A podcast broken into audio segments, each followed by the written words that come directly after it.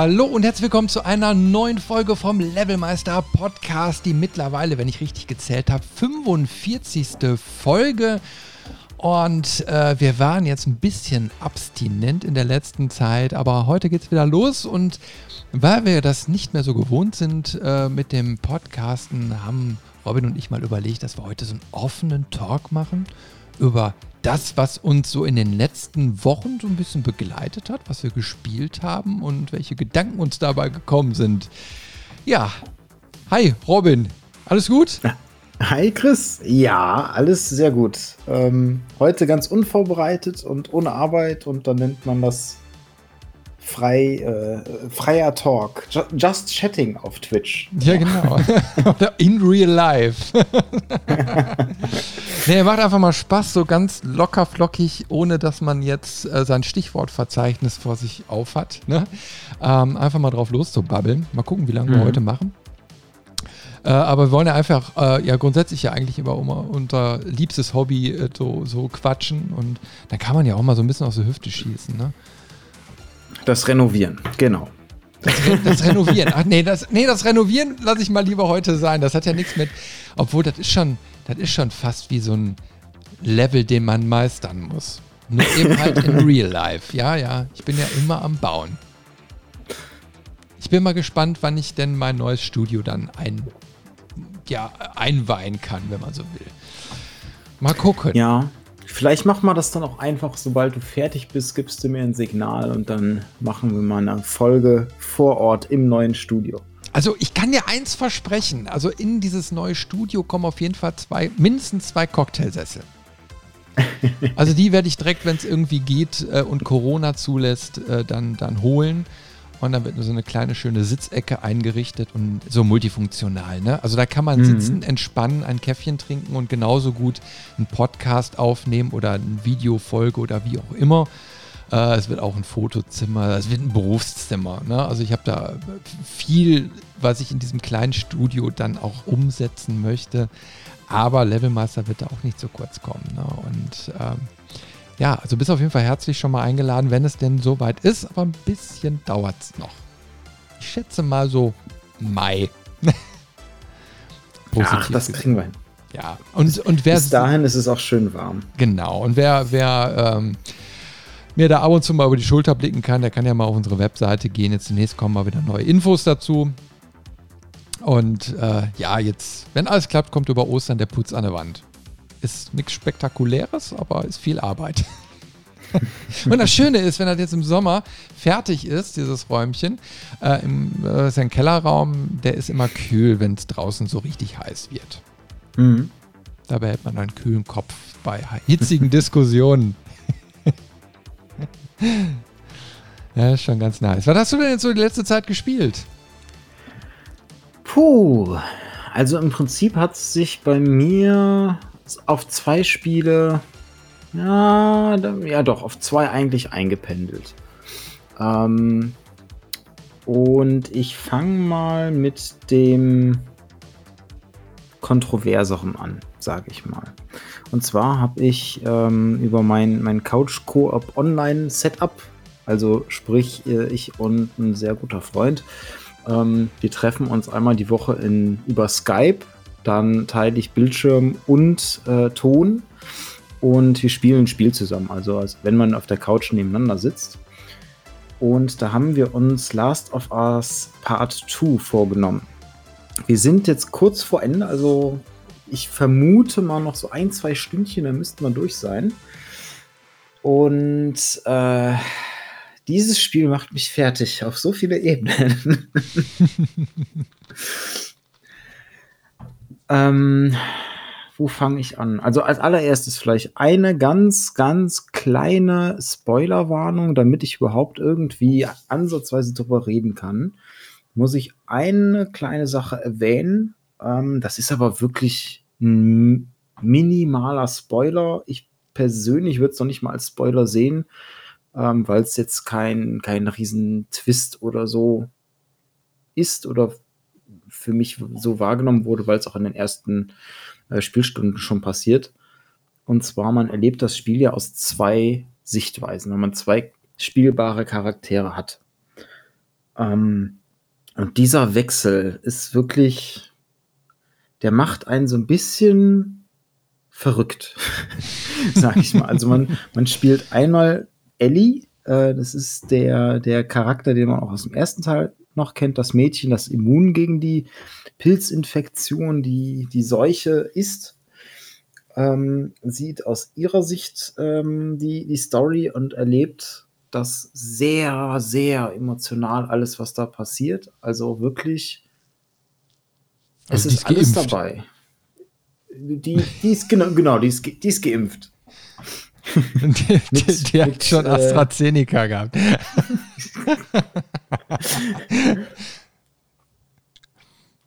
Und ähm, ich habe bei dem Spiel alles dabei gehabt irgendwie. Also ne, ich saß vom Bildschirm mit Gänsehaut, äh, mit Wut, mit, mit Tränen in den Augen, mit, mit Verzweiflung, mit äh, teilweise Ekel. Und es, also ist unfassbar, was für Emotionen dieses Spiel übertragen kann und wie sie das schaffen, auch den Wechsel von dieser harten ähm, Apokalypsen-Geschichte mit, mit wirklich expliziter, erwachsener Gewaltdarstellung, auch alles recht oder sehr realistisch gehalten tatsächlich. Also es ist auch äh, unangenehm anzuschauen an vielen Stellen. Mhm. Ähm, und sie haben ja jetzt auch bei dem Feature was eingebaut, was ich bisher nur aus einem Battlefield, äh, aus einer Battlefield Beta kannte. Und zwar, wenn du einen von den Gegnern äh, tötest, und ein anderer Gegner findet den, mhm. dann reagieren die da drauf. Und zwar auch, dass die den Namen rufen und, okay. und so richtig entsetzt sind. Und dann haben die auch verschiedene Namen, diese, diese rufen und, und alles. Also es, es wirkt sehr authentisch alles.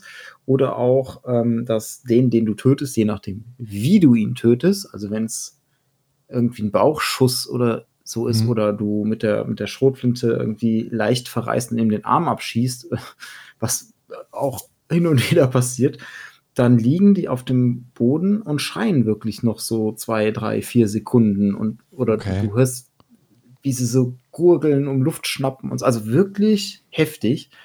Und das kannte ich bisher nur aus einer Battlefield 5 Beta, meine ich. Da hatten sie das erst auch, wo ich beim Spielen auch schon dachte, so, okay, das ist ein extrem intensiv, aber ich weiß gar nicht, ob ich das so intensiv möchte bei so einem Multiplayer-Shooter. Und äh, sie haben es bei Battlefield dann auch nach der Beta rausgenommen, weil sie gesagt haben, okay, das, das drückt zu sehr auf den Spielspaß. Mhm. Und Last of Us 2 denkt sich, weißt du was, wir drehen hier voll auf, ob es Spaß macht oder nicht, ist uns scheißegal.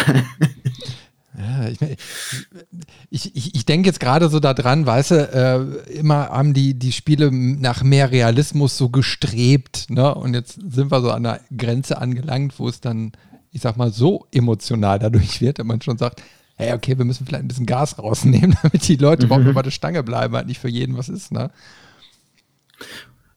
Ja, also vollkommen. Und das haben sie tatsächlich bei dem Spiel auf, auf vielen Ebenen geschafft. Also die Dialoge sind so natürlich, so menschlich, die, die, die Animation, die Gesichtsanimation und alles. Oder auch jegliche Animation. Es ist alles auf Realismus ausgelegt. Es ist alles auch grafisch extrem schön und es ist fast schwer zu glauben, dass das ein Spiel ist. Also wirklich, mhm. wenn man sich das vorstellt, man, man schleicht so durch, durch eine Wohnung oder so und möchte dann eine Schublade looten. Dann steht man davor und dann ist da dieses Symbol eingeblendet. Hier drücke ähm, Dreieck zum Looten. Dann drückst du Dreieck und sie greift mit der Hand an den Griff der Schublade, zieht die Schublade auf, wartet so, so eine Zehntelsekunde guckt dann rein und dann erscheint da der, der Button quasi, ob da was drin ist und wenn ja, dass du es aufnehmen kannst. Dann drückst du den und sie greift wirklich nach oben in die Schublade rein und packt das Teil, was da ist. Also, du siehst ganz genau, wie sie dieses Teil wirklich greift, rausnimmt. Oder wenn du mehrere Sachen aus einem Regal nimmst und du drückst die, die Looten-Taste schnell hintereinander, dann fängt sie an, mit beiden Armen zu greifen. Wirklich, mhm. es ist alles so, wie du es als Mensch auch machen würdest. Ähm, wenn sie die Waffe nachlädt, sie, sie fasst genau an die Stellen der Waffe, wo man hinfassen muss, wo die Kugel rein muss und, und, und. Das ist so detailliert gemacht und mit so viel Liebe zum Detail. Es ist also ja auch enorm ist viel Aufwand bei der Spieleerstellung, ne? Also auf sowas genau dann zu achten. Ich weiß es natürlich nicht, wie das bei denen ist, äh, inwiefern die da so dieses, wie nennt es jetzt, Motion Capturing oder so auch dann mitbenutzen, aber mhm. äh, ich stelle mir schon so diese Animationsvorlagen oder so äh, dann schon sehr komplex vor. Die musst du ja auch irgendwie ja. erstmal planen und dann dir wirklich Gedanken zu machen, äh, was kann der Charakter denn bei gewissen Aktionen dann auch wirklich machen? Also wie macht das?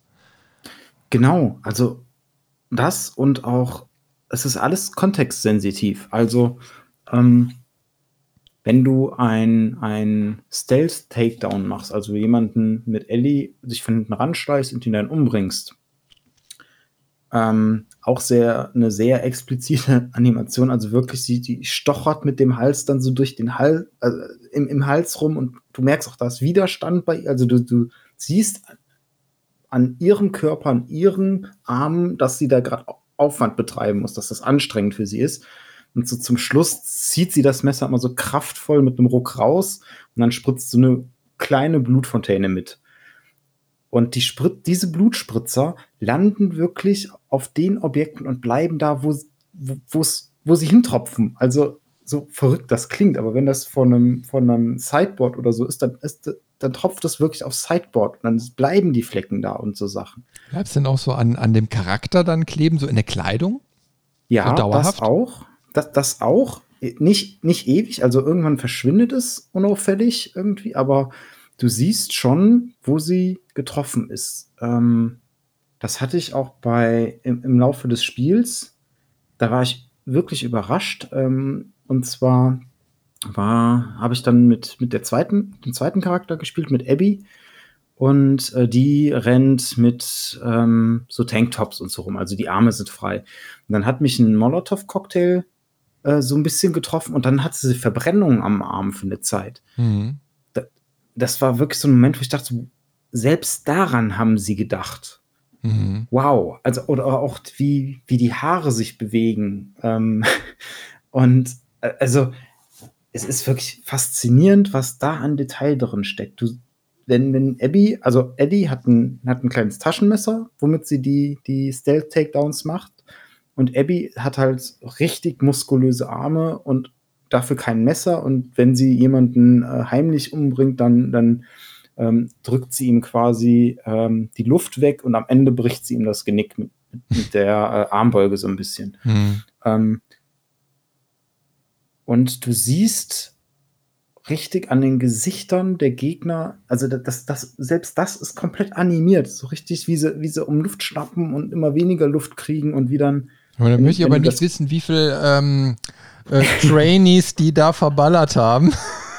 Warte, wie, viele Praktikanten, wie viele Praktikanten mussten dafür eingestellt werden? aber auch so dieses, wenn es dann Knack macht, wie das Gesicht ganz plötzlich alle Muskeln schlaff werden und so. Also mhm. diesen, die, wenn man von einem fotorealistischen Spiel spricht, ist das für mich aktuell das Nonplusultra-Beispiel.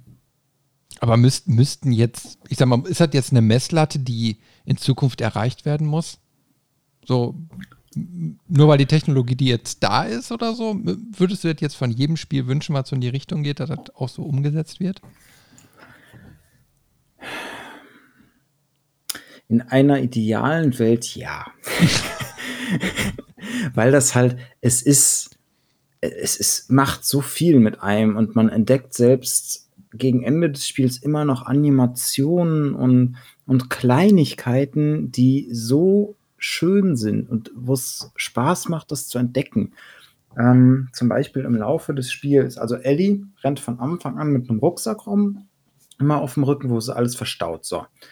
Dann hast du am Anfang ein Gewehrholster und ein Pistolenholster und alle anderen Waffen hast du im Rucksack.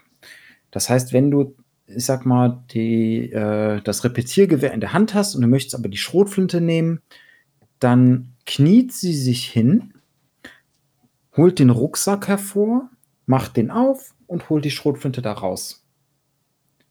Und du findest halt im Laufe des Spiels noch, noch weitere Holster, dass du dann quasi sch schneller zur Waffe greifen kannst und dann hat sie die auch wirklich am Körper. Mhm. Also du siehst am Körper, welche Waffen hast du wo ausgerüstet. Und das, was ich auch erstaunlich finde, du findest irgendwann, äh, wie es so häufig ist, ähm, ein, ein Bogen. Und ich habe mich bis zu dem Zeitpunkt die ganze Zeit gefragt, warum hat Ellie den Rucksack ein Stück auf? Die hat so, so ein kleines Loch da am, am, Rucksack, weil der Reißverschluss nicht ganz zu ist. Und das sieht bis zu diesem Zeitpunkt, denke ich die ganze Zeit so, Mädel, die fallen die Sachen raus. Mach den Rucksack zu. Und dann versteht man warum. Da steckt sie die Pfeile rein. Mhm. Du siehst die Anzahl der Pfeile anhand der Pfeile, die im Rucksack sind. Ah, schon cool. Das ist der wahr, also wow, wirklich. Und du hast auch schon angesprochen, Motion Capture, äh, auch ganz groß äh, verwendet da überall. Die, die Reaktion in den Gesichtern der Charaktere. Du, die, sie haben es geschafft, das, was viele Spiele nicht schaffen, mit Show and Don't Tell. Mhm. Es gibt eine Szene, da sitzt Eddie ähm, in Ruinen, hat eine Gitarre gefunden und fängt an, mit der Gitarre zu spielen. Auch super cooles Feature. Du spielst die Gitarre. Du sagst, welchen Akkord sie greifen soll mit dem linken Stick. Mhm und mit einem Wisch über das Touchpad des PlayStation Controllers. oh Gott. Pass auf, es wird noch schlimmer. Ähm, spielst du die Seiten und das ist so kontextsensitiv, du kannst die einzelnen Seiten zupfen. Du hast sechs Bereiche auf diesem Touchpad, den sie die sie abgegrenzt haben, dass du die einzeln zupfen kannst. Wo war das denn? Äh, ich glaube, das war De äh, Daisy oder so. Nee, ach, also Quatsch, nein, Rust, Rust, sorry. Rust war das. Ähm, da gibt es auch irgendwie eine Gitarre und ähm, da hatte dann ein Streamer dann durch Zufall rausgefunden, du kannst diese Gitarre tatsächlich über eine MIDI-Schnittstelle ansteuern. Der hat ein Keyboard eben mal so dran und so hat er auf einmal gemerkt, so, ey, ich kann ja die Gitarre über mein Keyboard spielen. Ne? Mhm. Da war echt eine MIDI-Unterstützung eingebaut. Total faszinierend. Also, das sind auch so Sachen, wo du so denkst, so, hey, das muss sich ja irgendeiner hat einfallen lassen von den Programmierern. Der Motto, mhm. machen wir jetzt so ein Gimmick draus. Mhm. Und, und, das haben sie halt echt cool gemacht. Äh, es gibt auch auf YouTube ein Video, wo der Mark Hoppus, also der Bassist von Blink 182, ähm, ein, äh, eins von deren Liedern im Spiel spielt. ähm, aber worauf ich eigentlich hinaus wollte, sie findet dann diese Gitarre setzt sich dann in den Ruinen auf, auf so einen umgefallenen Schrank, Kühlschrank oder was das ist, fängt an ähm, von, jetzt muss ich überlegen, ich glaube von ABBA oder von Aha. Gott, ne, bloß nicht ähm, ABBA. ABBA ist schrecklich. Ah, ich, ich komme gerade nicht mehr drauf, welcher von beiden. Mit dem Take on Me, ähm, das Lied zu spielen und zu singen. Mhm. Und sie hat halt eine Begleiterin dabei und die zwei haben eine Beziehung miteinander und die Begleiterin kommt in dieses Zimmer rein, während Abby anfängt zu spielen und dann fängt Abby auch an zu singen dazu und sie setzt sich dann so hin und guckt sie nur an. Und alleine an dem Glitzern in den Augen weißt du ganz genau, was in diesem Charakter gerade vorgeht. Mhm. Und das war so ein Moment, wo ich da saß mir richtig wohlig warm ums Herz wurde und ich, mit, ich hatte richtig Gänsehaut bei diesem Moment. Es ist, mhm. und, und davon hat das Spiel mehrere und ganz viele und halt aber in alle Richtungen. Nicht nur dieses wohlig warme und oh, die lieben sich, sondern auch komplett in die andere Richtung. Also recht am Anfang passiert auch etwas, was so den, die ganze Story erst in Gang bringt und was so die Motivation ist, warum Ellie dann auf ihre Reise geht. Und das ist so heftig, wirklich, dass ich, also ich habe das Spiel vorher genau bis zu dieser Stelle in einem Let's Play geguckt, weil ich von den ganzen Tests und so immer gehört habe, so, ah, hm. also es ist irgendwie das, das Beste, was ich je erlebt habe, aber es hat mir keinen Spaß gemacht oder halt wie kontrovers das irgendwie alles aufgefasst wurde. Und dann habe ich mal ein Let's Play angeguckt, weil ich gedacht habe, na, bevor du dir jetzt ein 60-Euro-Spiel für die Playstation holst und am Ende magst du es nicht nach ein, zwei Stunden, guckst du mal rein. Und das kommt auch so nach, ich glaube, zwei Stunden oder so dieser Punkt ungefähr. Also wirklich am Anfang. Und er kam, ich habe in einem Let's Play geguckt und selbst da war ich schon geschockt. Beim Spielen selber war es noch mal immersiver. Und nach dem Let's Play saß ich da und habe gesagt, ich möchte dieses Spiel nicht spielen, das ist mir zu heftig. Ich habe mich dann irgendwann überwunden und zusammen mit meinem Freund habe ich dann gesagt, komm, wir spielen das zusammen, dann ist das okay, weil dann kann man sich ja so ein bisschen wie bei einem Horrorspiel, man kann sich gegenseitig mhm. so ein bisschen ablenken, wenn es zu heftig wird. Aber auch bei diesem Moment, obwohl ich ihn schon kannte, waren wir beide sprachlos und so ein bisschen geschockt, wie von dem, was da passiert ist, weil es sehr explizit ist und, und komplett unzensiert, aber auch von, von der emotionalen Schwere, die damit einhergeht. Und das war mhm. wirklich uff. ja, aber ich, ich habe dich eben nicht umsonst gefragt, so, ob deiner Ansicht nach so das eine Messlatte sein könnte. Und ich finde zum Beispiel, ich finde es gut, dass es solche Highlights gibt, ne? dass es so Spiele gibt, die genau so diesen Nerv treffen und so umgesetzt sind. Ich würde mir jetzt aber nicht wünschen, dass es so eine grundlegende Messlatte wird, ne? weil ich bin für solche mhm. emotionalen Geschichten auch sehr empfänglich. Und ähm, ich habe zum Beispiel äh, jetzt nur als Pendant dazu, ne? ich bin ja auch so ein Breaking Bad-Fan. Ne? Mhm. Und ich habe aber diese Serie nie zu Ende geguckt gehabt, über, über lange, lange Zeit, ne? weil äh, immer wenn ich die geguckt habe, ging bei mir der Stresspegel enorm hoch, weil die, mhm. diese Serie mich einfach so emotional mitgenommen hat. Also einfach so fantastisch gut erzählt waren, die Charaktere eben, ne? Also äh, fantastisch. Ne? Und äh, deswegen hat es lange gedauert, bis ich dann wirklich gesagt habe, okay, komm, ich bringe die ganze Sache jetzt mal endlich zu einem Abschluss mhm. ähm, und, und guck's mir an. Und äh, komischerweise, obwohl so ein langer Zeitraum vergangen war, ähm, und ich dann wieder in die Serie eingestiegen bin, äh, war sofort wieder diese, ich sag mal, Stressreaktion dann da, ne? Äh, weil mich das sofort wieder emotional mitgepackt hat. Und ähm, ich hatte ja auch so, ich war das Beyond Two Souls, glaube ich, da wird, ja auch, wird ja auch im Endeffekt so eine fortlaufende Geschichte erzählt, das, das, mhm. wo, du, wo du merkst, du, der, der Charakter wird sehr, sehr intensiv dargestellt und die Geschichte ist sehr greifbar. Ne? Äh, dann nimmt einen das auch mit. Das kostet mich allerdings auch Kraft. Und, und ab einem gewissen Punkt ist für mich dann auch immer die Frage, wie viel Energie willst du wirklich da reinstecken? Hast du da auch Bock drauf in dem Moment? Mhm. Ähm, und äh, jetzt so zur Corona-Zeit habe ich so wirklich gemerkt, dass ich dann hinterher eher so der Typ bin, der auf leichte Kost dann steht. Ne? Also, mhm. wo ich mich leicht unterhalten lassen möchte, eher einen Schmunzler haben möchte. Ne? Eher so dieses, ja, ein bisschen mir die gute alte Zeit wieder wünsche, wo, wo es nicht so tragend war. Verstehst du? Na? Also auf der einen Seite begrüßt man es, auf der anderen Seite kann es aber dann auch mal ein bisschen zu viel werden. Mhm. Also, was ich mir schon wünschen würde, ist halt die, die Detailverliebtheit, was so die Animationen angeht, was so die Atmosphäre angeht, auch was das Charakterwriting angeht. Ähm, so, so, realistische Küsse wie in dem Spiel habe ich noch nie gesehen.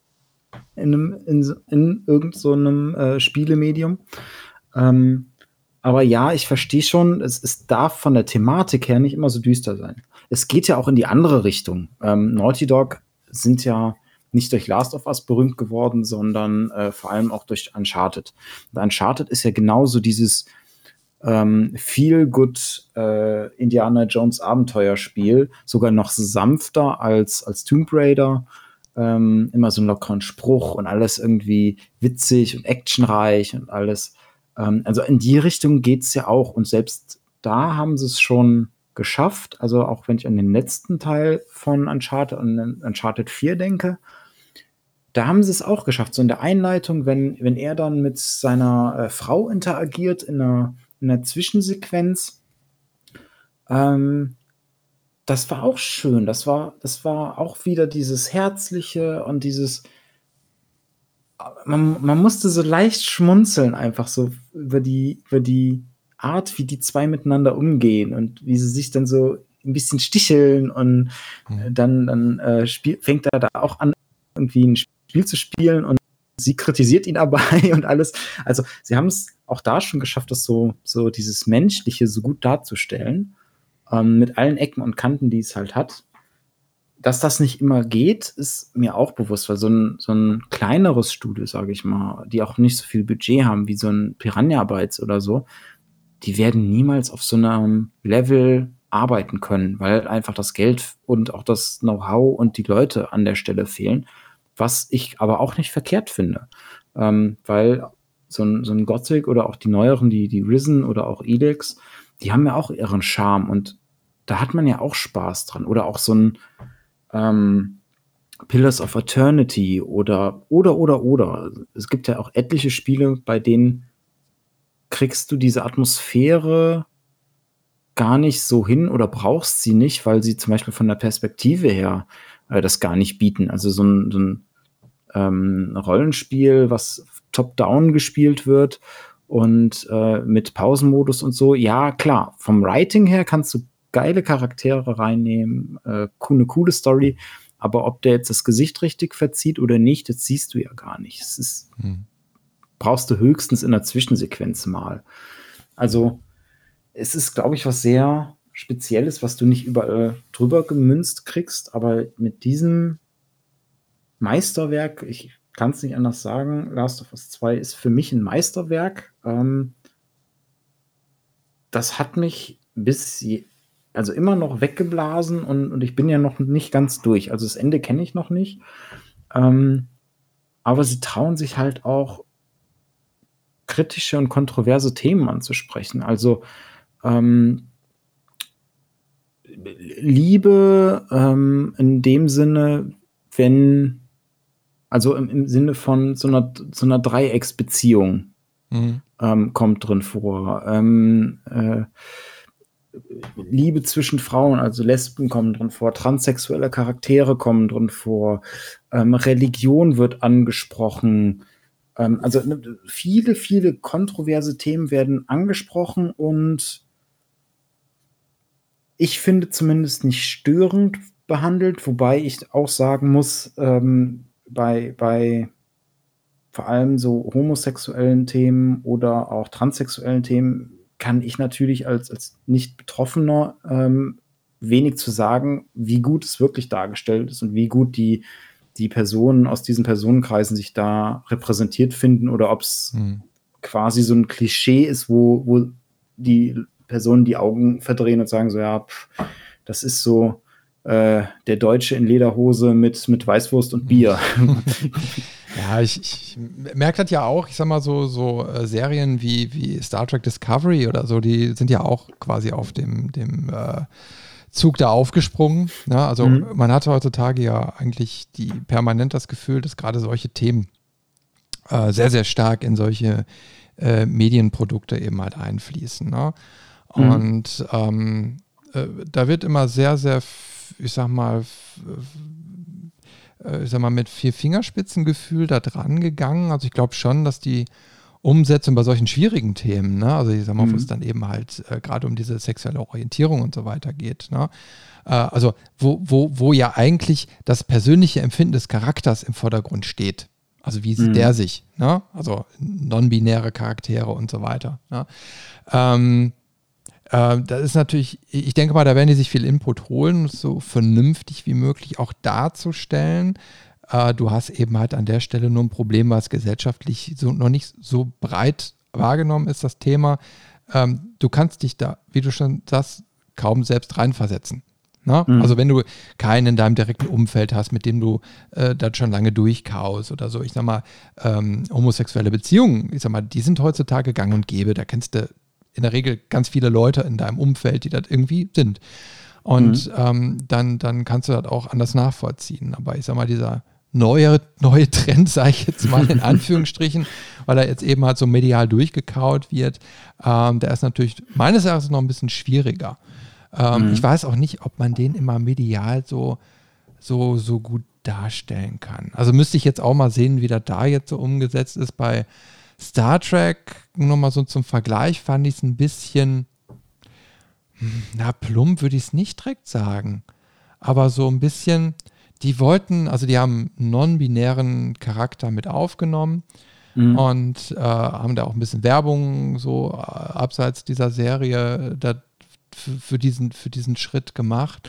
Und die gehen da so nach dem Motto ganz normal in dieser Serie mit um. Und, mhm. Aber es, es wird da sehr schlecht transportiert, meines Erachtens, was diesen Charakter gerade bewegt. Also du hast eher das Gefühl, ja, der sitzt ist gerade in Lebenskrise, aber die kommt woanders her. Verstehst du? Mhm. Und das ist immer so die Gratwanderung. Also da müssen die Autoren natürlich schon genau aufpassen. Aber umso besser, wenn du das Gefühl hast, dass äh, bei äh, Last of Us 2 das, das sehr gut gelöst ist. Ja, ja und, und das ist halt wirklich der Vorteil. Ähm, du hast, egal bei welchem Charakter in diesem Spiel, immer sofort das Gefühl, das ist ein menschliches Wesen, ein Individuum und auch die, die, ich sag mal, stereotypisch äh, klassischen Charaktere, die es da gibt, vom Äußerlichen im ersten Moment, selbst da ist jeder unterschiedlich und jeder hat so seine Ecken und Kanten und seinen Charakter und mhm. jeder ist, wirkt komplett, also agiert auch komplett natürlich und sie nehmen das manchmal sogar auf die Schippe. Also es gibt so einen Charakter, ähm, der der ist so ein bisschen der Scherzkeks. So, der hat so einen sehr trockenen, sarkastischen Humor, den er immer mal äh, durchblitzen lässt. Und er ist halt auch Asiate. Und ähm, dann gibt es da so einen Dialog mit Ellie, wo die zwei sich so ein bisschen necken. Und ähm, dann sagt sie irgendwas von wegen, äh, so, ja, äh, ne, du bist nicht mein Typ, oder du bist nicht mein, mein Jagdrevier, so nach dem Motto. Und ähm, er guckt sie an und sagt, meinst du asiatisch? Und du merkst sofort, wie sie so, sie so zurückschreckt und so, äh, äh, nein, also, äh, und dann kommt er direkt so, ja, ich, ich verarsche dich nur, ich weiß das doch, alles okay. Mhm. und das ist halt cool. Oder auch ähm, bei, dem, bei dem transsexuellen Charakter, das ist nicht so, wie man es manchmal gefühlt hat, so, da ist der transsexuelle Charakter, den haben wir drin, damit wir einen transsexuellen Charakter haben und jeder soll wissen, dass das ein transsexueller Charakter ist. Nee, du findest das erst nach ein paar Stunden, wo du mit diesem Charakter interagiert hast, raus und zwar durch das, was ihm passiert ist und nicht dadurch, dass er das ist. Also mhm. quasi die Geschichte, die er erlebt hat, die ihn geprägt hat. Und wenn du mehr Hintergrund zu ihm erfährst, was so sein Leidensweg ist und so weiter, darüber wird erst klar, dass das ein transsexueller Charakter ist. Mhm. Und das ist wirklich stark, weil das, dann, dann ist das, dann gehört das zum Charakter. Und zwar natürlich zum Charakter, als dass es das ähm, primäre äh, Merkmal dieses Charakters ist. Weißt du eigentlich zufällig, ob die, ähm, die Charaktere mit, also basieren die auf Schauspielern oder sind die komplett virtuell? Weißt du das zufällig? Ähm, die sind mit Motion Capture ähm, erstellt worden. Also auch Ellie, das war im ersten Teil auch schon so, die haben sie ganz stark an die Ellen Page, ähm, an den Ellen Page, glaube ich, Elliot Page, bin mir gerade unsicher. ähm, damals an Ellen Page. Divers. genau. ähm, ähm, sich daran orientiert. Also, das sind schon echte Schauspieler, die, ähm, wo sie die Emotionen auch übertragen. Ich glaube, sonst hätten sie das auch mit den Gesichtsanimationen nicht so grandios hinbekommen, weil es wirklich selbst, selbst die Lippenbewegung, also wie gesagt, es ist, als wenn du in ein menschliches Gesicht schaust, ne, die verziehen den Mund auch komplett so, wie man den Mund verzieht. Oder was ich ja eben schon mal gesagt habe, so realistische Küsse habe ich in einem Spiel noch nie gesehen. Mhm. Das ist wirklich die, die Lippen, Mund, Kiefer, Zungenmuskulatur, alles passt. Mhm. Wirklich wie ein komplett realistischer Kuss. Also ich habe es gerade nochmal nachgeguckt, tatsächlich äh, hat eine Schauspielerin das übernommen. Und zwar die Ashley Johnson. Und äh, die war Motion and Performance Capture, äh, also die hat das quasi übernommen. Mhm. Und äh, ja, ich meine, ähm, ich finde es insofern ganz interessant, weil ähm, das ist schon, das ist schon der entscheidende Unterschied, ob du einen komplett fiktiven Charakter virtuell erstellst und quasi in ein Spiel einbaust. Ne? Mhm. Oder ob du einen Schauspieler nimmst, der quasi diese Rolle interpretiert.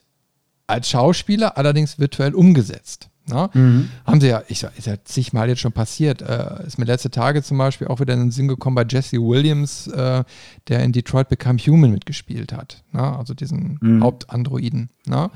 Und, aber dann hast du eine andere Transportierung. Ne? Also du hast, du hast natürlich, du hast einen, einen ausgebildeten Schauspieler, äh, der die Rolle dann auch richtig spielt. Also mhm. da kommt mehr Leben rein. Ne? Und, und wenn die dann auch noch selbst quasi sich verkörpern, ich glaube jetzt in dem Fall war es ja nicht so, äh, aber jetzt mal bei zum Beispiel bei dem Jesse Williams oder so oder äh, Keanu Reeves, ne, oder mhm. äh, wer, wer, wer, weiß Gott wo, ne? ich meine, da kommt das jetzt nur mal überall äh, mehr und mehr vor, ähm, dann hast du natürlich nochmal eine ganz andere Tiefe in solchen Spielen. Ne? Weil du ja auch, ich sag mal, das, was du vielleicht von gewissen Protagonisten gewöhnt bist, ähm, dann, dann auch professionell umgesetzt wird. Mhm. Ja, das stimmt. Ähm, was ich auch sagen muss, ich habe eigentlich kein Problem damit, ein Spiel auf Deutsch zu spielen und ich bin eigentlich auch überhaupt nicht der Typ, der alles unbedingt immer im Original auf Englisch spielen muss. Und nee, ich spiele Spiele gerne auf Deutsch. Also auch Cyberpunk zum Beispiel ich, spiele ich sehr gerne auf Deutsch, weil der, der Sprecher, der deutsche Sprecher ähm, des, des Charakters, den man spielt, von Wie, von dem männlichen Wie. Das ist die Stimme von ähm, den Jax aus Sons of Anarchy und die passt, das ist halt so eine Gangsterstimme. Das, das passt irgendwie wie Arsch auf Eimer. Mhm. Ähm, bei Last of Us hat mich das aber recht schnell gestört, die deutschen Sprecher, weil ich die Englischen schon kannte. Und deswegen habe ich da schnell auf Englisch umgestellt und das war eine fantastische Wahl, weil da ist nicht eine Zeile, egal von welchem, selbst wenn es so ein mhm. 0815-Gegner äh, ist, da ist nicht eine Zeile, die irgendwie verrissen wurde oder die schlecht gesprochen wurde. Also die Qualität ist extrem hoch.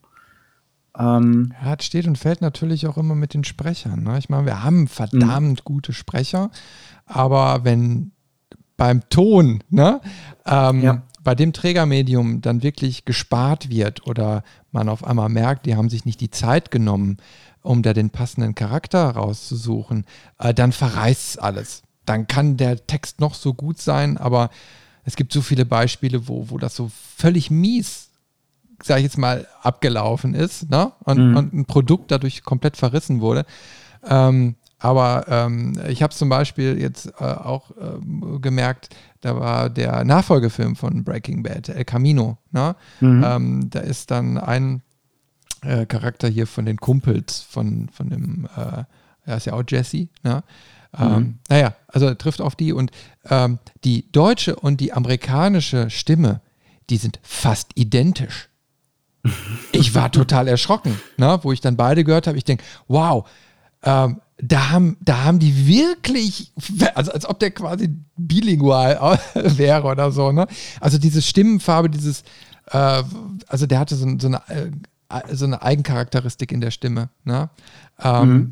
ähm, und und die, die hat der Sprecher auch gehabt. Krass, also in dem Moment ist es total egal, ne?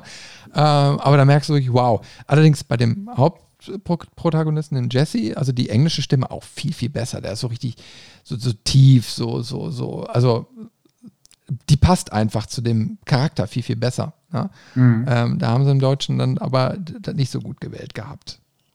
Naja, aber das ist so. Ich sag mal, du merkst gerade bei den Synchronsprechern, ob sie da eine gute Auswahl getroffen haben oder nicht.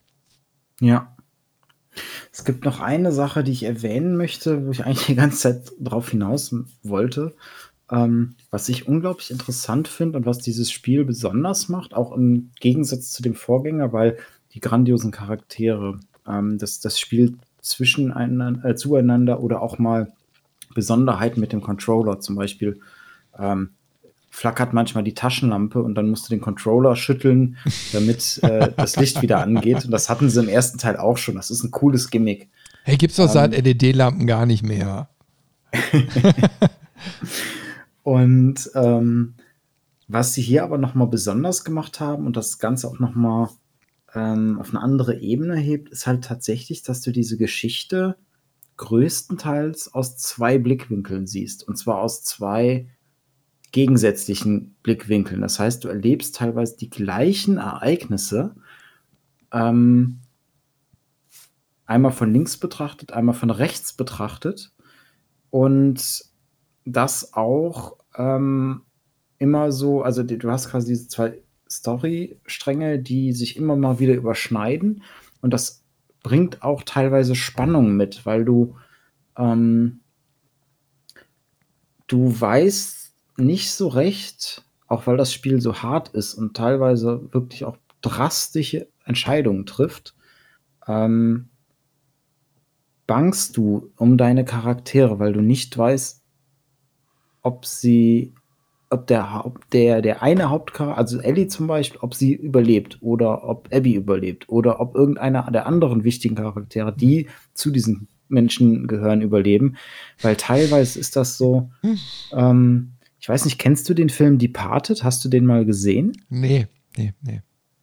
Ganz kurzer Departed Spoiler, ähm, äh, Spoilerwarnung. Ähm, es gibt am Ende das ist, glaube ich, noch nicht mal am Ende, das ist so nach, nach zwei Dritteln oder so, gibt es eine Szene, wo einer der Hauptcharaktere in einem Fahrstuhl steht, dann geht der Fahrstuhl auf, dann hörst du ein Schussgeräusch und siehst nur, wie der Hauptcharakter zusammenkratzt und im Hintergrund halt der Blutflatschen ist.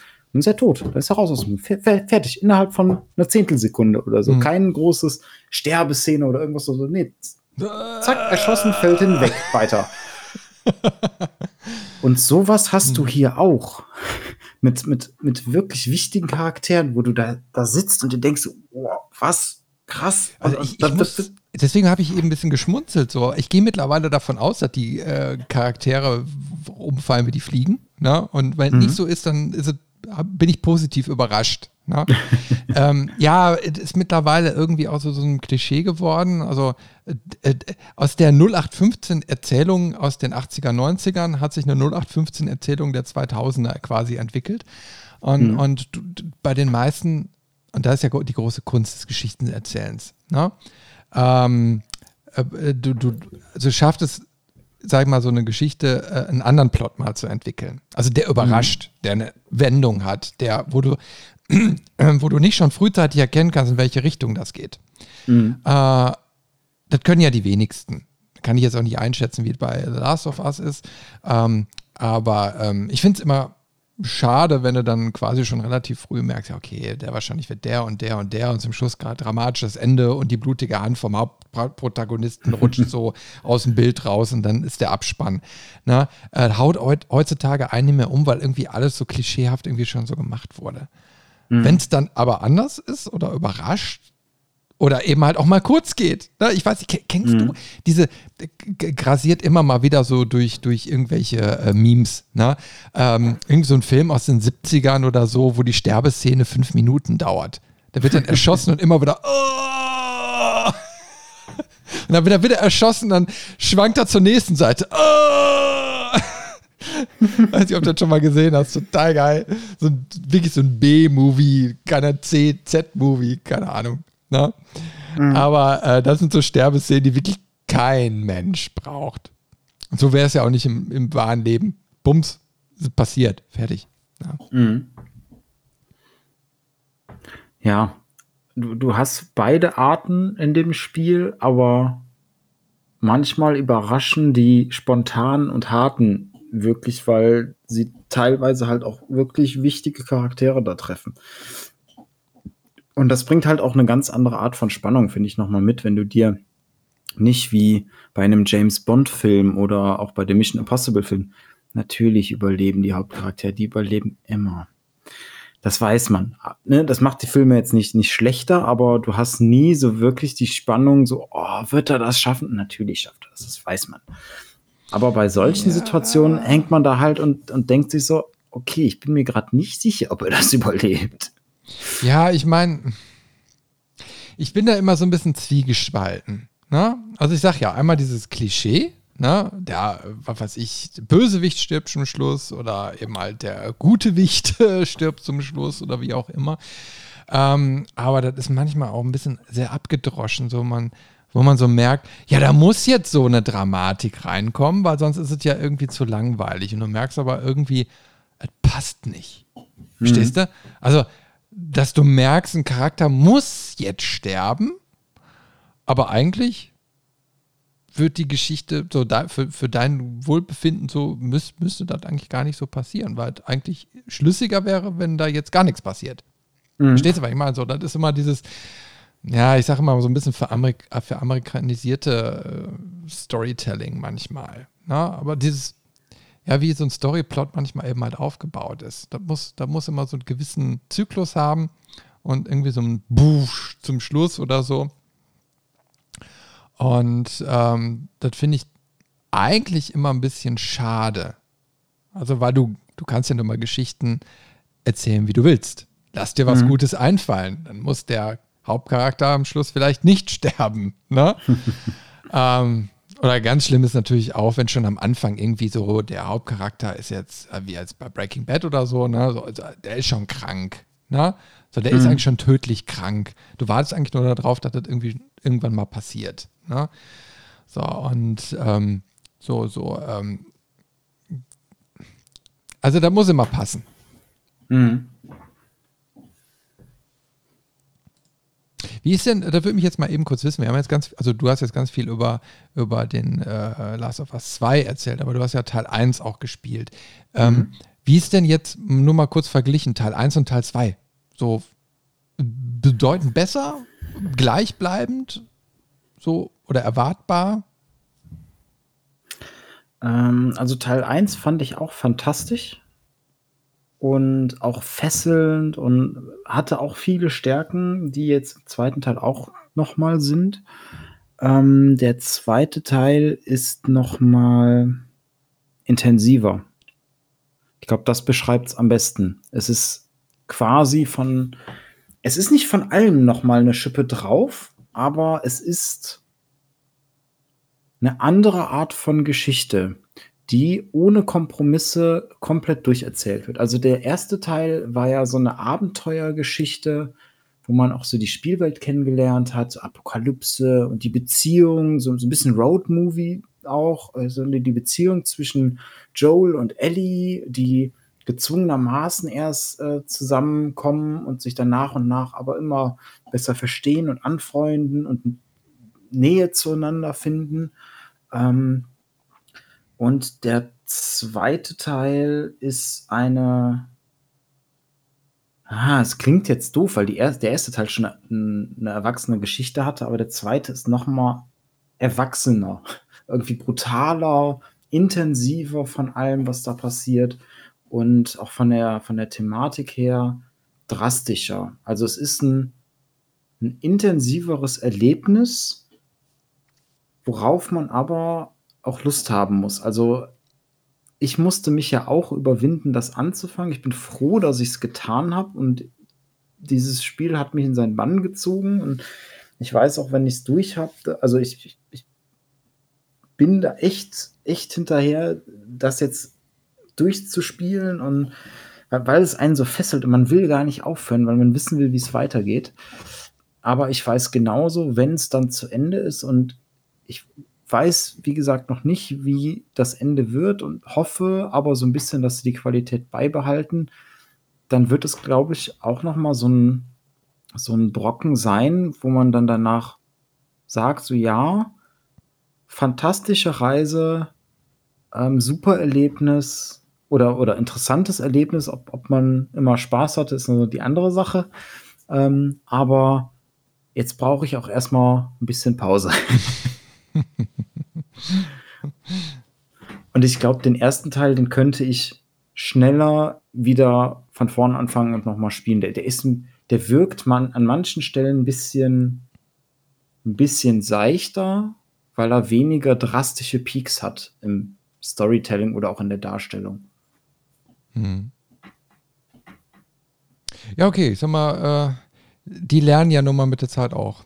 Also dann, ich denke mal, die nächsten äh, ähm, Sp Spiele, die werden vielleicht sogar noch intensiver. Wer weiß. Ich lasse mich auch mal überraschen. Also es kommt da erstmal eine Serie. Ähm, und das finde ich, finde ich witzig, weil eigentlich für die Serie brauchen sie gar nichts, bräuchten sie theoretisch nichts machen. Sie müssten die Gameplay-Passagen aus den Spielen rausschneiden und dann hast du schon ein perfektes Skript, super Charaktere, tolle Dialoge. Hm. Nimm die richtigen Schauspieler, film das nochmal ab und alle sind happy. ja, ich lasse mich mal überraschen. Ne? Ich meine, so gerade diese Survival-Endzeit-Dinger oder so, das kann man so schnell verreißen. Also ich war mhm. zum Beispiel auch überhaupt gar kein Fan von Walking Death. Ne? Ich habe ich hab, äh, da reingeguckt, ich habe mir einige Folgen angeguckt und fand auch so ein paar Twists, die, also diese, diese, diese, diese rapiden Umbrüche ne, innerhalb von Sekundenbruchteilen, die fand ich echt genial. Ähm, mhm. Aber irgendwann hat mich die Serie auch nicht mehr mitgenommen und ähm, meine bessere Hälfte hat die ja weitergeguckt, die, also viele, viele Staffeln davon, habe mir das dann so ein bisschen weiter erzählt und habe ich auch gemerkt, das ist nichts für mich. Ne? Wo es dann quasi nur so um dieses zwischenmenschliche Ding geht und dann wird so was künstlich irgendwie die Länge gezogen, ohne dass das irgendwie mal irgendwann mal irgendwie so ein Ende nimmt. Ne? Mhm. Also äh, du musst, du, bei einer Geschichte muss ja irgendwie einen Anfang und ein Ende haben. Du musst einen roten Faden. Aber wenn das irgendwie so nur die Charakter Charakterentwicklung ist, dann ist das für ein sehr spezielles Publikum, zu dem ich nicht gehöre. ne? ähm, weil ich mir dann so denke, okay, dann, dann gehe ich auf irgendeine Insel, ne? also wenn jetzt die Welt untergegangen ist, dann gehe ich auf irgendeine Insel, wo ich mich selbst versorgen kann und äh, äh, dann kann da kein böser Zombie hin und dann äh, kapsel ich mich da ab und dann ist Ruhe. Ne? So würde ich jetzt denken. Ja? Mhm. Und äh, wenn dann irgendwie noch ein Spin-off und noch ein Spin-off und dann rennen sie quasi immer halb durch die USA durch, na, von einer Stadt zur anderen und erleben da irgendwelche Sachen, wo ich irgendwann so denke, so, wird doch kein normaler Mensch so machen. Also meines Erachtens. Also ich denke da vielleicht anders, keine Ahnung. Oder wir sind zu europäisch. Ne? Vielleicht denken die Amerikaner so. Die haben sich aus der Corona-Pandemie erstmal mit Waffen eingedeckt. Ne? Wir mit Klopapier, das sagt schon alles. Die Franzosen mit Wein und Kondomen. ja, das ist der, das ist der Unterschied zwischen Amerika und Europa. ja. Also ich stelle mir gerade so vor, die, die, sollten mal ein europäisches Survival-Game mal, mal, mal, machen. So mit, mit, mit, mit dem europäischen Grundgedanken. Das, das wäre mal was. Stelle ich mir doch ziemlich amüsant vor. Stehen die Zombies an der Grenze und müssen erstmal Formular 43a ausfüllen. Genau. Na, oder, oder die Bayern so auf der Suche nach der letzten Weißwurst. Nicht, nicht, nicht hier wie ähm, auf den, äh, wie heißt die nochmal, die Twingles oder so, diese Puddingteilchen. Ja, Twinkies. Da, oder Twickies, ne? Ähm, so auf der Suche nach dem letzten Twickie, sondern auf der Suche nach der letzten Weißwurst. Sehr schön. naja, kommt bestimmt noch. Tschernobyl haben wir ja auch schon gehabt. Das ist ja schon bei uns näher in der Gegend. Aber wir mhm. brauchen einfach mal Wanne-Eickel. Survival in Wanne-Eickel. Meine ich jetzt noch nicht mal so unernst. Ich fände ich fänd so Setting-Ruhrgebiet fände ich mal geil. Lass dir mal auf der Zunge zergehen. Also das könnte ja auch so alternativ irgendwie sein, ne? Also so ein Alternativuniversum, wo, wo das Ruhrgebiet noch so Kohlengebiet so wäre, ne? Äh, da, da kannst du so ganz, viel, äh, ganz viele Settings draus entwickeln. Aber das fände ich mal mit diesem, ich sag mal, was, was diese, diese Gegend auch ausmacht an Menschen, so, ähm, fände ich geil. Das, das, das das fänd ich mal eine super Innovation. Ich meine, wir Deutschen haben auch was zu bieten. Ja, so kämpfst du dich mal durch so einen Kohlenschacht durch. Hat doch was. ah. Ja. Hast du denn sonst noch was zu, zu Last of Us zu erzählen oder müssen wir jetzt dann warten, bis es einfach dann durchgespielt hast und dann machen wir dir nochmal eine extra Folge darüber? Wir, wir, machen, wir machen das mal so. Ich habe mir hin und wieder auch mal ein paar Notizen dazu schon gemacht, äh, weil wir auch zwischenzeitlich schon mal dazu geschrieben hatten wir machen da mal eine Themenfolge zu und dann spielst du den ersten Teil mal und äh, ich hole den vielleicht auch nochmal nach, um die Erinnerung aufzufrischen. Und dann sprechen wir das Ganze mal durch, weil ich glaube, da gibt es noch sehr, sehr viel zu erzählen. Ähm, und dann auch wirklich äh, Fires Shot mit, mit Spoiler-Part und allem Möglichen, weil alleine, was da ähm, für Entwicklungen sind, und, und was da alles passiert. Ich glaube, da kriegt man eine Folge ganz gut gefüllt mit. Ja, ich habe sogar gerade eine Idee. Ja, da müssen wir mal hinterher drüber, drüber quatschen. Also ähm, Teil 1 habe ich ja schon hier auf dein Anraten. Ne? Und äh, ja, Teil 2 kann ich jetzt nicht, weil ich habe keine PlayStation 4 oder 5. Ne? Zumindest jetzt im Moment nicht. ähm, aber wer weiß, was dann noch so kommt. Ne? Oder vielleicht kommt ja irgendwann nochmal die Portierung. Ich weiß es nicht. Weißt du da was? Kommt da irgendwie noch eine Portierung? Ist nichts bekannt an der Stelle. Ich habe aber mal gehört, aber das ist jetzt gefährliches Halbwissen. Ähm, es gibt ja den Streaming-Service von PlayStation, PlayStation Now. Mhm. Und ich habe mal gehört oder meine gehört zu haben, dass man damit auch die PlayStation Exclusive Spiele auf dem, auf dem Rechner spielen kann. Mhm. Müsste man mal schauen, wie das wirklich ist, wie das dann geht, ob man da irgendwie dann, ich sag mal, nur den PlayStation Controller braucht, den man per USB anschließt. Weiß ich an der Stelle. Das ist ja quasi, du, du bräuchtest ja noch nicht mal einen, eine PlayStation dafür eigentlich. Oder es ist ja auch die Idee dahinter, weil das ja gestreamt wird. Mhm. Ähm, könnte man sich mal mit auseinandersetzen. wenn man das dann mal für ein, zwei Monate oder so ausprobiert, kriegt man auch mal so ein Last of Us 2 sicher durch. Ja, schauen wir mal. Schauen wir mal. Gucken wir mal, wo die Reise hingeht. ah, aber du, ich habe ja auch gezockt. Also du weißt es ja schon. Ich habe ich hab dir das ja schon zigmal erzählt. Aber ich habe ich hab jetzt mal so geguckt. Also ich habe tatsächlich mittlerweile 68,4 Stunden auf der Eieruhr. Boah. Bei Valheim. Also ja. ich bin selbst sehr überrascht muss ich wirklich sagen. Ich habe mich ja von diesem Hype anstecken lassen. Ich habe das irgendwo, weiß ich nicht, vor einigen Wochen oder so kochte das ja so hoch. Ähm, na, so jeder spielt irgendwie Valheim und so und muss man sich mal angucken. Und dann mhm. war das jetzt aber auch nicht so teuer. Ich weiß jetzt nicht, was ich dafür bezahlt habe. 20 oder so, keine Ahnung. Ist ja noch im Early Access. Und ähm, ich denke so, ach, weißt du was, komm, das machst du jetzt einfach mal, ne? Weil ich stehe ja eigentlich so auf diese Survival-Dinger auch, ne? Äh, und wo du ein bisschen craften kannst. Das letzte war ja, was wir auch noch gemeinsam mit den äh, Levelmeistern gespielt haben, war ja The Forest. Ja. Ähm, da haben wir also bis zu viert sogar auf der Insel da rumgehampelt, fand ich großartig. Äh, allerdings war ja bei The Forest dann noch irgendwo mal der, der Pub, sag ich jetzt mal, auf, wo du gemerkt hast, ja, die haben irgendwann mal aufgehört, das Spiel zu entwickeln. Also die Story und so war ja drin und du hattest viele Gebäude oder mhm. Gebäudeteile, du hattest viele Optionen. Äh, du konntest dich da äh, gut austoben, aber irgendwann war ja nun mal auch so Ende und dann merkst du auch irgendwann so der Wiederspielwert, so jetzt, jetzt reicht's, ne? Naja, also da kam jetzt Valheim dann auch ziemlich äh, ähm, eigentlich genau richtig, weil ich da auch Bock drauf hatte. Und da habe ich mir mal eben halt angeschaut. Ich bin eigentlich nicht so dieser Wikinger-Mythologie-Fan. So. Mhm. Also, das ist, packt mich jetzt in der Regel nicht so ganz, aber ähm, passt jetzt einfach so, ne? So, so ähm, Seefahrt, Bäume hacken, Holzdinger bauen. Ne? So, und ähm, es ist ja auch nochmal so, das Spiel beginnt so, dass du quasi äh, in so eine Zwischenwelt, wenn ich das richtig verstanden habe, kommst. Also du stirbst und wirst dann quasi von so einem riesigen Greifvogel in diese Zwischenwelt Valheim äh, abgeladen und du musst dir jetzt quasi den Weg freikämpfen gegen mehrere Bosse. Und wenn mhm. du das gemacht hast, dann kommst du irgendwie äh, nach, was ist das? Valhalla oder sowas. Ne? Mhm. Äh, also du musst quasi äh, dich Odins würdig erweisen oder so, wenn ich das richtig, richtig verstanden habe. Ne?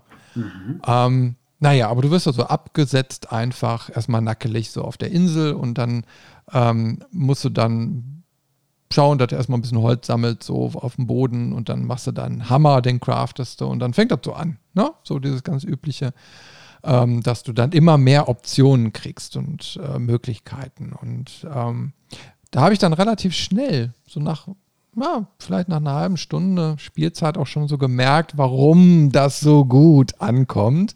äh, weil, obwohl es wirklich noch Early Access ist äh, und die Grafik, also ähm, Minecraft ist teilweise, glaube ich, sogar noch besser grafisch, ähm, dass das äh, da was mitschwingt. Na, da ist was. Also da ist, das ist weitläufig, das ist explorativ. Vor allen Dingen, du kriegst so gut wie nichts an Informationen mit auf den Weg. Ähm, also noch niemals, also du kriegst ein Grundkompendium, was du dir irgendwo durchlesen kannst, wie du den Hammer craftest und was du damit machen kannst, aber Du weißt quasi nicht, was, sich, was dich an der nächsten Ecke erwartet. So, was passiert, wenn ich den nächsten Baum umhaue? Kriege ich da irgendwie ein neuen, neues Crafting-Material? Schalte ich mir da irgendwas drüber frei? Wie sind die Skillbäume? Nichts. So, wirklich, du wirst da erstmal reingeschmissen und musst viele, viele Stunden das so erstmal erarbeiten. Mhm. Und du hast natürlich auch die Möglichkeit zu sagen, direkt von Anfang an, du machst ja den Multiplayer. Also das funktioniert auch schon. Und vor allen Dingen, die Welten sind prozedural generiert. Ne? Also du weißt, wenn du da quasi eine Welt ent, ent, äh, dir, dir, dir, dir entwickeln lässt, ne? äh, generieren lässt, dann, dann äh, sieht die auch wirklich komplett anders aus. Und das, der interessante Moment ist, wenn du auf M drückst für Map, dann geht die Map mhm. auf und dann siehst du eben mal so Nebel des Krieges. Also du siehst dann quasi nur deine Stelle, die du auch wirklich dann ähm, so, so äh, erkundet hast. Und dann kannst du mit dem Raus Mausrad so rausscrollen, ne? Und der mhm. Ausschnitt wird immer größer und größer und größer, bis du dann hinterher nur noch so eine runde Scheibe hast, wo du merkst, okay, das sind jetzt so Größenordnungen eines Planeten. ähm, wo du echt dann da so denkst, what the fuck? Und so ist es aber auch wirklich. Die Spielwelt ist riesig. Die ist wirklich riesig so riesig, dass du nach über 50 Stunden Spielzeit nur einen geringen Prozentsatz dessen aufgedeckt hast. Okay. Und du hast so einzelne Inseln, die dann quasi zufällig generiert werden. Und ähm, dann, ja, ich, also in, in, der ganzen, in den ganzen Artikeln, die du jetzt so siehst, ähm, werden die Inseln in Biome unterteilt. Ich weiß nicht, wo dieser Begriff irgendwie herkommt. Also schlussendlich hast du Bereiche. Ne? Du hast ein mhm. Grasland, also Auenland, Wald, Sumpf, Wüste äh, und so weiter. Ne? So. Äh, und das sind quasi so wie bei, kannst du dir vorstellen, wie bei WoW, du kommst in ein neues Gebiet und hast dann eben halt auch neue Herausforderungen. Ja. Ähm, also dieses typische Prinzip. Ne? Ähm, nur, dass du nicht weißt, also du merkst nur quasi im Kampf oder so, oh, jetzt ist es aber gerade ein bisschen schwieriger geworden. Ne? Und du musst durch dich da so ein bisschen rantasten, äh, wie du jetzt gerade auch aufgestellt bist. Also du kannst dich nicht anhand von Zahlenmaterial orientieren. Also du hast zwar einen Rüstungswert, den kriegst mhm. du angezeigt. Aber du kriegst jetzt nicht angezeigt, du bist jetzt Level 44 und äh, hast jetzt den und den Skill oder so. Nee, nee, gar nichts. Ne? Du kannst deine Rüstung immer weiter aufleveln, wenn du Crafting-Möglichkeiten freigeschaltet hast. Aber du weißt ja nicht, welche Crafting-Möglichkeiten noch alle kommen. Wird dir ja nicht gesagt. Ähm, und dann musst du in den Kämpfen rauskriegen, ob du da jetzt bereit für bist oder nicht. Und vor allen mhm. Dingen, mit was für Waffen du deine, den jeweiligen Gegner auch am besten äh, umflaxen kannst. Das ist auch wieder so ein Ding, wo ich merke, so, ah, geil. Ne? Und hast du wirklich sowas, so, so, da kommt auf einmal so ein 10 Meter hoher Troll auf dich zu. Und du siehst den schon ewig weit weg. Und du siehst, der ist verdammt riesig. Und irgendwann, wenn, wenn er dich bemerkt, kommt er auf dich zu und du merkst, scheiße, der ist wirklich riesig. und also, also das ist krass, so, so wenn, wenn du das dann so mitkriegst. Und ähm, da musst du auch rausfinden, wie du den erstmal überhaupt schädigen kannst. In dem Fall dann nur mit dem Bogen eigentlich. Also mit so Nahkampfwaffen kannst du das eigentlich vergessen, also zumindest mit dem Schwert oder so kannst, kannst du knicken. Und äh, das ist so am Anfang ein Schlag tot, ne?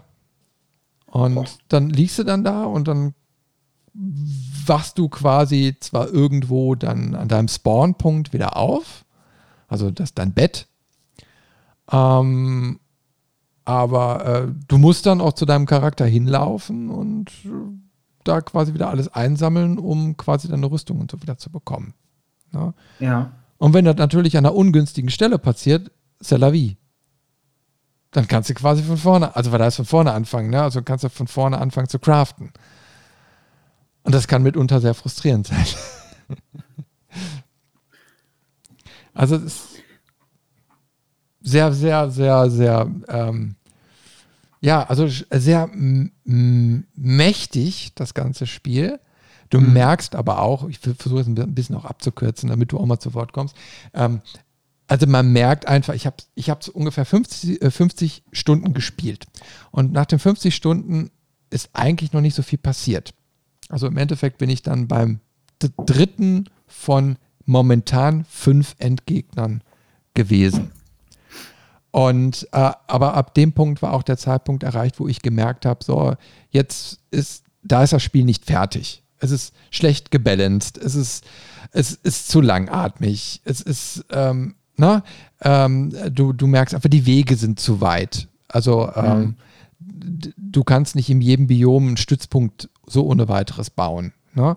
So, äh, mitunter musst du aber fünf Minuten oder zehn Minuten laufen zu dem jeweiligen Ort, wo du gerade einen Endboss oder irgendwie eine, eine Mine oder sowas hast. Ne? Also so ein Abbauort ne? für, für irgendwelche Materialien.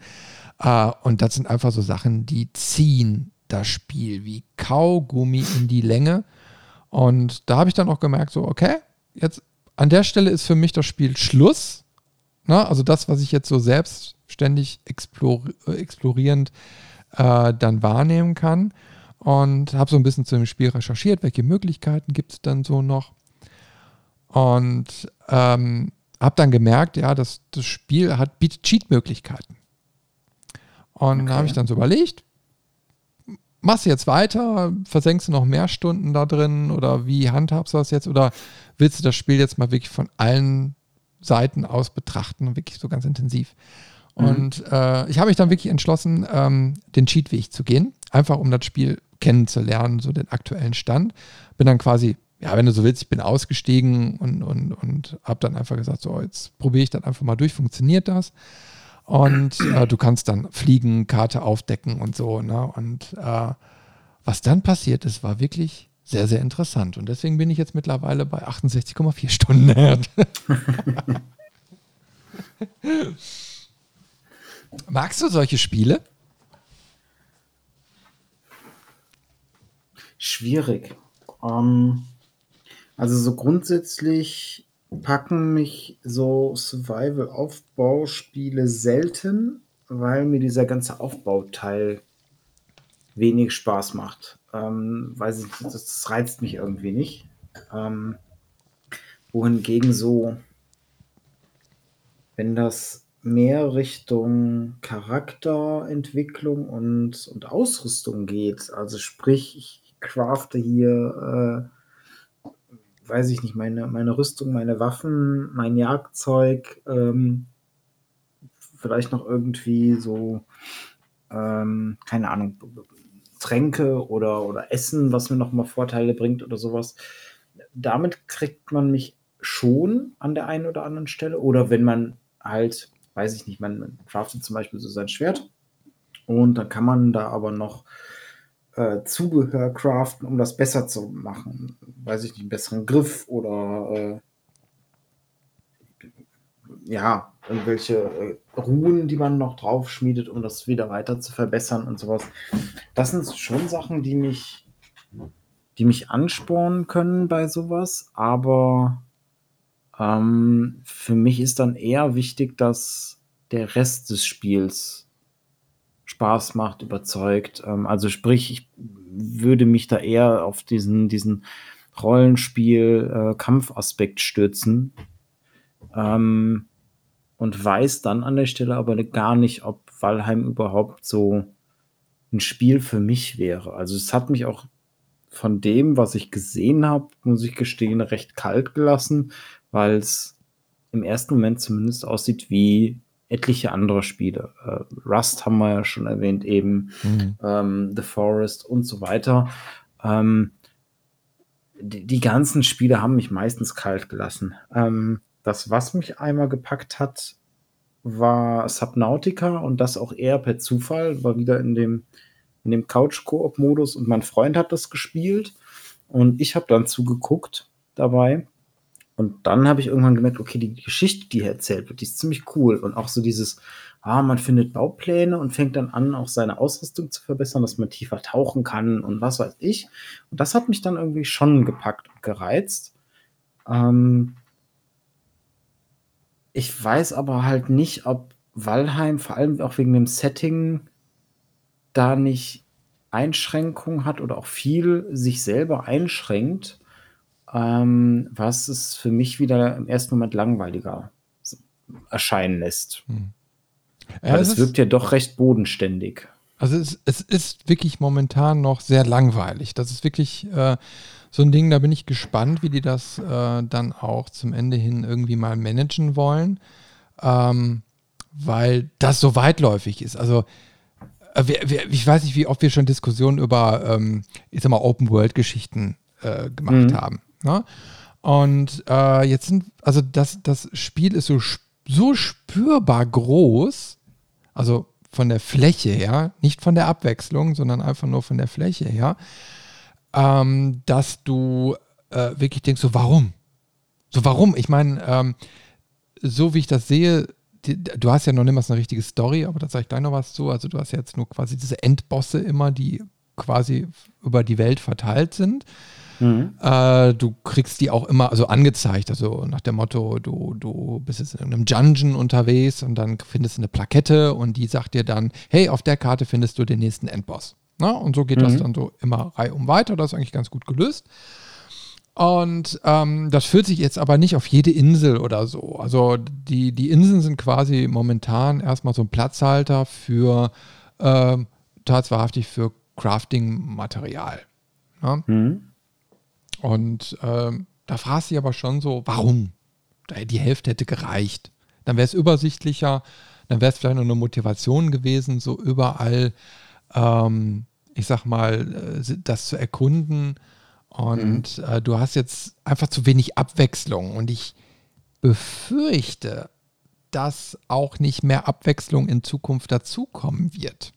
Also noch mal mehr Biome oder irgendwie sowas. Mhm. Ähm, weil du hast ja eigentlich schon eine Vielzahl. Ich habe ja eben schon ein paar Sachen aufgezählt und dann, wenn, also in dem Moment, äh, wenn du jetzt einen Cheat benutzt und die ganze Welt siehst, dann siehst du, es kommen noch zwei Facetten hinzu. Du hast einmal die Nordlande und die Aschenlande, na, ne? also mhm. wie Nordpol und Südpol. Oben ist vereist, unten ist alles total heiß, so Vulkangegend. ne? ähm, und äh, eigentlich auch ganz nett gelöst, aber äh, ich fände es jetzt so interessanter, wenn das so ein bisschen wie, wie äh, so, ein, so ein Scheibenweltprinzip hätte. Also es ist es, das, ja, Spoiler würde ich jetzt nicht nennen, die Welt ist eine Scheibe. Ne? Mhm. Das ist auch das Coole, wenn du mit diesem Flugcheat an den Rand der Scheibe kommst, dann fällt der Wasserfall da so runter. Ne? Das hat mich sofort dann eben halt an die Scheibenwelt erinnert.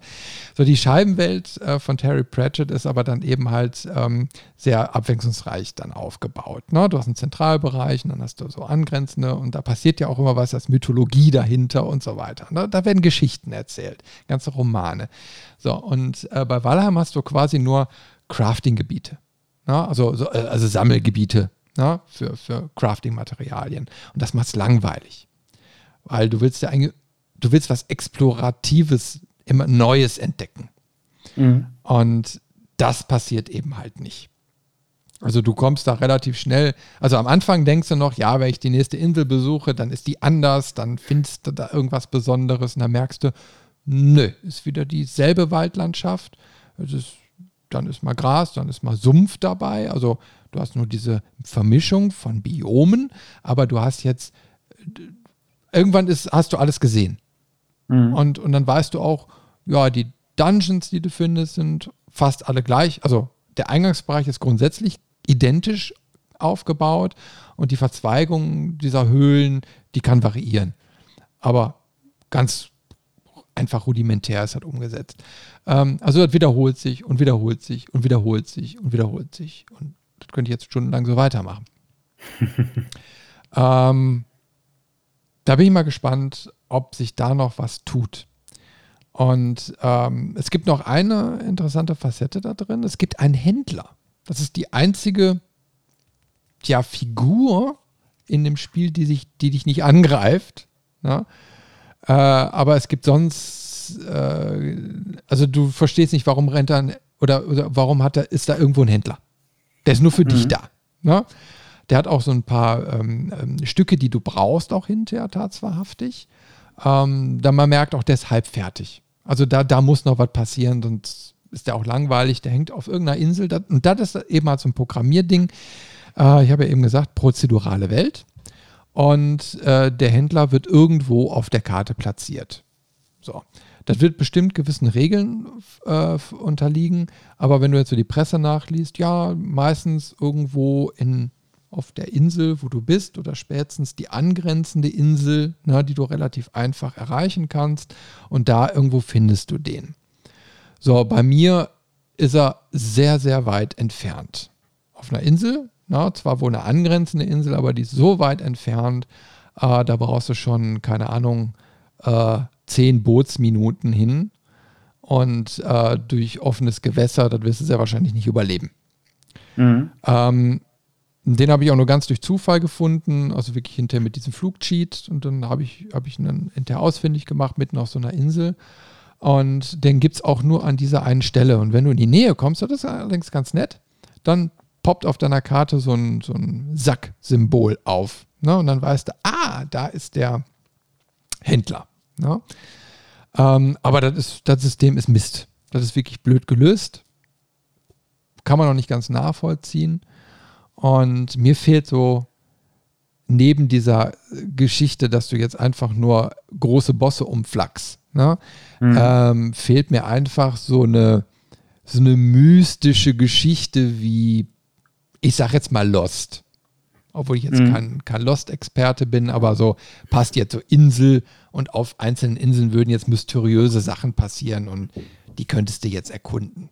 Na? Das mhm. könnte jetzt in diesem mystischen ähm, Wikinger-Kontext äh, irgendwie dann so stehen, aber da ist nichts.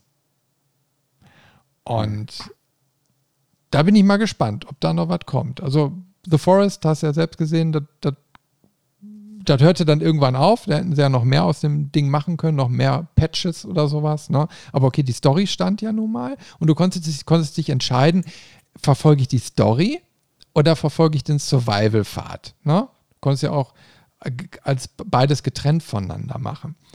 Und Valheim ist eigentlich nur Survival und dann mal ein paar Bosse umflacken. Und wenn du alle zusammen hast, theoretisch, dann packst du die alle in so einen Opferaltar, ne, so Step by Step und dann mhm. der letzte ermöglicht dir dann quasi, äh, was er Odin dann die Dankbarkeit erwiesen, dann keine Ahnung, was dann als Endsequenz kommt. Ich weiß nicht, ob es die überhaupt schon gibt. äh, naja, also, aber äh, muss man jetzt einfach mal abwarten. Ich sehe es mittlerweile nur sehr skeptisch. Allerdings, wenn ich jetzt auf die 68,4 Stunden blicke, äh, hat mir das Spiel Freude bereitet. Und ich glaube, das ist so ein, so ein Ding, wo ich sage, okay, das Geld war gut angelegt. Äh, ich werde da noch ein bisschen jetzt was rumexperimentieren, tatsächlich. Also ich möchte mhm. jetzt einfach noch mal ein paar Lande da ausprobieren, mal gucken, was da noch an Crafting-Material schon eingebaut ist, beziehungsweise ich habe gelesen, wenn du den letzten Boss umflagst, dann ähm, sind tatsächlich Platzhalter-Materialien eingebaut, die noch keine Verwendung haben. Die werden erst noch nachgepatcht. Okay. Und da möchte ich einfach nur mal sehen, wie, wie die das umgesetzt haben. So, ne? Also Early Access Spiel und ähm, ja, wie, wie, gehst du dann damit um? Beziehungsweise was passiert, wenn das nächste Update kommt und dann was quasi so reingepatcht wird? Funktioniert es dann noch alles? Ne? Oder was passiert dann damit? Das, das interessiert mich einfach nur so von der technischen Seite. Ja. Das ist ja immer so das Problem, was ich persönlich ähm, mit, mit so Early Access-Titeln habe. Ähm, ich bin eigentlich überhaupt kein Fan davon, weil ich möchte quasi das fertige Produkt haben. Ähm, ich habe wenig Lust dran, einen Beta-Tester zu machen und dann immer alle zwei Wochen quasi gefühlt neu starten zu müssen oder alles umzuwerfen, weil Funktion XY dazugekommen ist. Ähm, ich habe auch zu viele Spiele erlebt oder gesehen, ähm, die ihre Early Access Versprechen nicht halten konnten oder ewig lang im Early Access Status waren und dann nie rausgekommen sind. Weswegen ich da immer so ein bisschen skeptisch bin, weil es so vom, vom ersten Moment immer so dieses Gefühl von, ja, ich, ich gebe euch mal mein Geld für etwas, was noch gar nicht fertig ist. Ähm, Das ist so eine, eine Hemmschwelle, die ich da persönlich habe. Ähm, aber auch irgendwie, jetzt hast du schon so viel Zeit in dem Spiel verbracht. Dann guckst du nach einem halben Jahr oder so noch mal rein und dann kann es ja sein, dass aufgrund der diversen Änderungen dein, dein Spielstand nicht mehr kompatibel ist. Sprich, du musst dann von vorn anfangen und wärst du dann an der Stelle bereit, nochmal so viel Zeit reinzustecken, nur um die vielleicht kleinen Änderungen äh, zu erleben? Oder würdest du dann sagen, so, ah, nee, dann weiß ich nicht, spiele ich maximal zwei Stunden rein und wenn ich dann keine großen Änderungen gemerkt habe, dann lege ich es wieder zur Seite? Also ich, ich sag mal, ich bin, also mich würde interessieren, ob die noch an der Progression schrauben.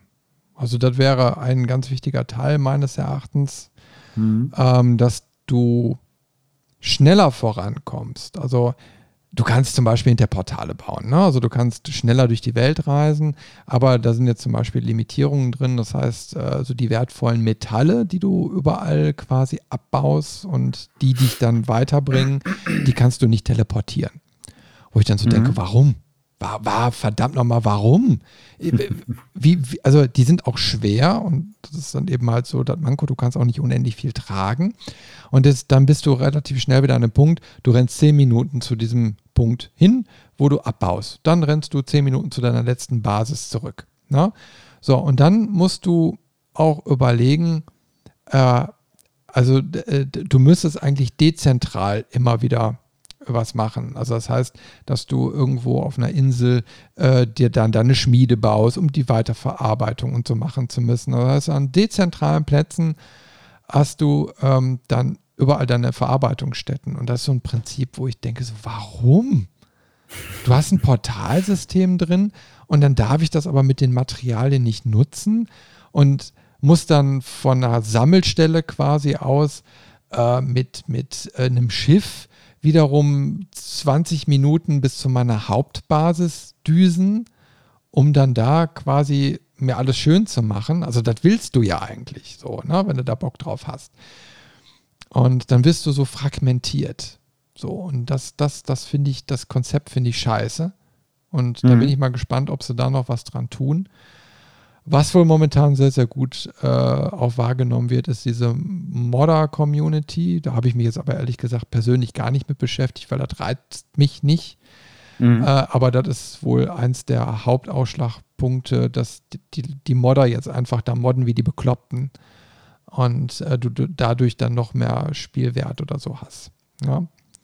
Aber für mich ist es eben halt, ähm, wenn einmal dieser WoW-Punkt eintritt. Also, dass mir ein Spiel zu langatmig wird, wenn ich merke, da ist kein Ende, da ist irgendwie so kein Ziel, so kein, also ich habe, also ich bin kein Spieler, der ein paar hundert Stunden reinspielt. Ich bin auch aus der Altersgruppe, glaube ich, raus.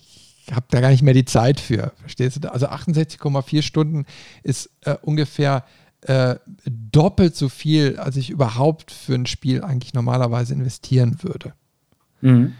Äh, das ist jetzt wirklich ein totaler Ausreißer bei mir. Und ähm, sowas wäre auch sehr gut überlegt, ähm, ob ich, ob, wie oft ich sowas mache. Und äh, da muss es sich auch lohnen. Und da bin ich mal immer gespannt, was die da noch so machen. Also ich sehe es sehr zwiegespalten. Ich habe jetzt nichts, wie du jetzt so sagst, dagegen, zu sagen, ich hau mal irgendwo ein 20 in Early Access rein. Ne? Also mhm. ich finde dieses Finanzierungsmodell eigentlich ziemlich interessant. Und ich habe ein gutes Beispiel, Breath Edge, hatte ich auch schon ein paar Mal drüber gesprochen, da ist jetzt quasi in Version 1 erschienen. Ähm, und das hat sich gelohnt. Ne?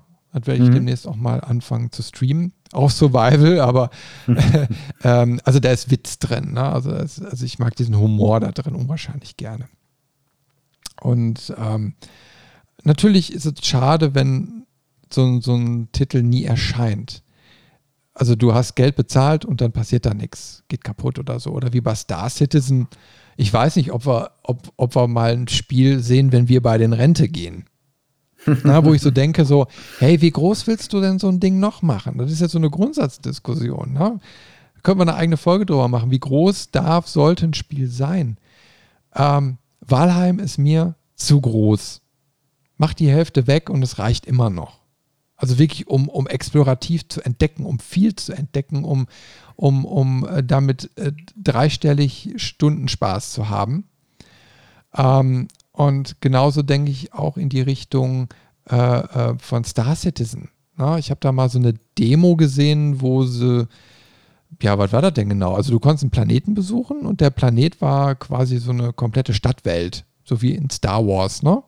Mhm. Und du konntest über diesen kompletten Planeten da irgendwie fliegen und dann auch irgendwo landen und dann konntest du da rumlaufen. Und ich habe mir so gedacht, warum? So, also, wa warum? warum brauche ich jetzt ganze Planeten? Also, die kannst du ja irgendwo gar nicht alle irgendwie erkunden oder so. Genauso wie bei No Man's Sky. Äh, ich, ich baue dann auch irgendwann mal so eine Scheu auf, wo ich sage, jetzt wird es zu groß.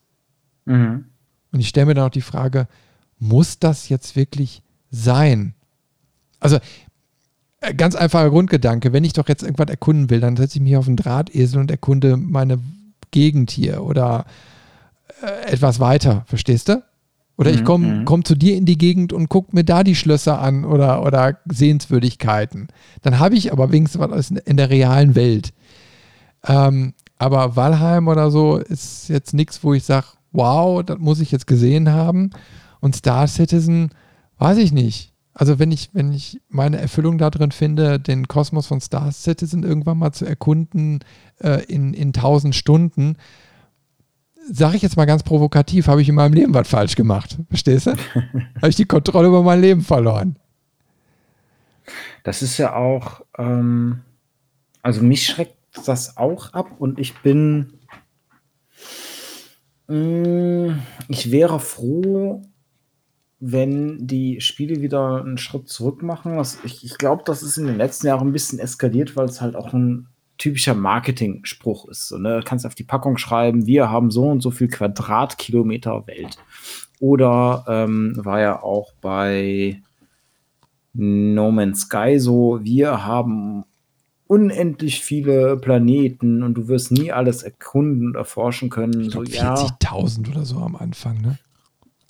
Ja, also wirklich der Wahnsinn und ähm, das brauche ich irgendwo nicht. Also mir reicht so wie, wieder der Ruhrpott-Gedanke. Ähm, mir reicht so eine kleine, feine Welt, äh, wie jetzt zum Beispiel Piranha Bytes jedes Mal baut, ähm, die aber dann voller Details steckt und voller Leben und wo nicht, weil das ist ja die Gefahr, wenn ich so eine riesige Spielwelt baue, ist, dass ich viel Filler drin habe. Also Sachen, wo nichts ist, Sachen, wo es nicht interessant ist, Sachen, die sich einfach nur doppeln, damit irgendein Inhalt da ist. Oder auch, ähm, wie es jetzt bei No Man's Sky am Anfang auch war, dann Aliens und, und äh, Biome, die einfach wild durcheinander geworfen sind und dann aber auch gar nicht sinnig zusammenfallen, mhm. einfach weil der, weil der Random Number Generator da äh, das jetzt so rausgeworfen hat. Da habe ich es lieber, tatsächlich etwas kompakter, kleiner, ähm, aber dafür ausgearbeitet. Und da hilft mir auch so zum, zum Beispiel, ähm, bevor ich mit Last of Us 2 angefangen habe, was ja ein, eine lineare Story ist. Und du hast da lineare Gebiete, außer so ein paar Ausreißer, die aber, das sind keine Open Worlds oder so. Das ist dann, hast du ja, dann hast du ähm, und das war schon das höchste der Gefühle und kam auch, glaube ich, nur einmal in dem Spiel vor. Da hattest du einen, einen ähm, Block, also ein Stadtgebiet, ein kleines, ähm, wo du in fünf Geschäfte rein konntest und dann in, den, in das eine Gebäude, wo die Story weiterging oder so ähnlich. Ähm, das hat gereicht und ich bin froh, dass das so linear ist, weil anders könntest du die Story gar nicht so intensiv erleben. Das ist ja so ein bisschen das, das Paradoxon, was dann kommt, wie es auch bei einem, bei einem Witcher 3 ist. Eigentlich ist Geralt auf der dringenden Suche nach seiner Ciri. Und dann entdeckst du äh, 100 Stunden lang die Spielwelt, bevor du die Story weiterverfolgst. Ähm, kann auch cool sein. Also, ne, es macht ja auch Spaß, solche Sachen. Ähm, aber man muss immer zusehen, dass man es nicht übertreibt und sich irgendwo verhebt. Also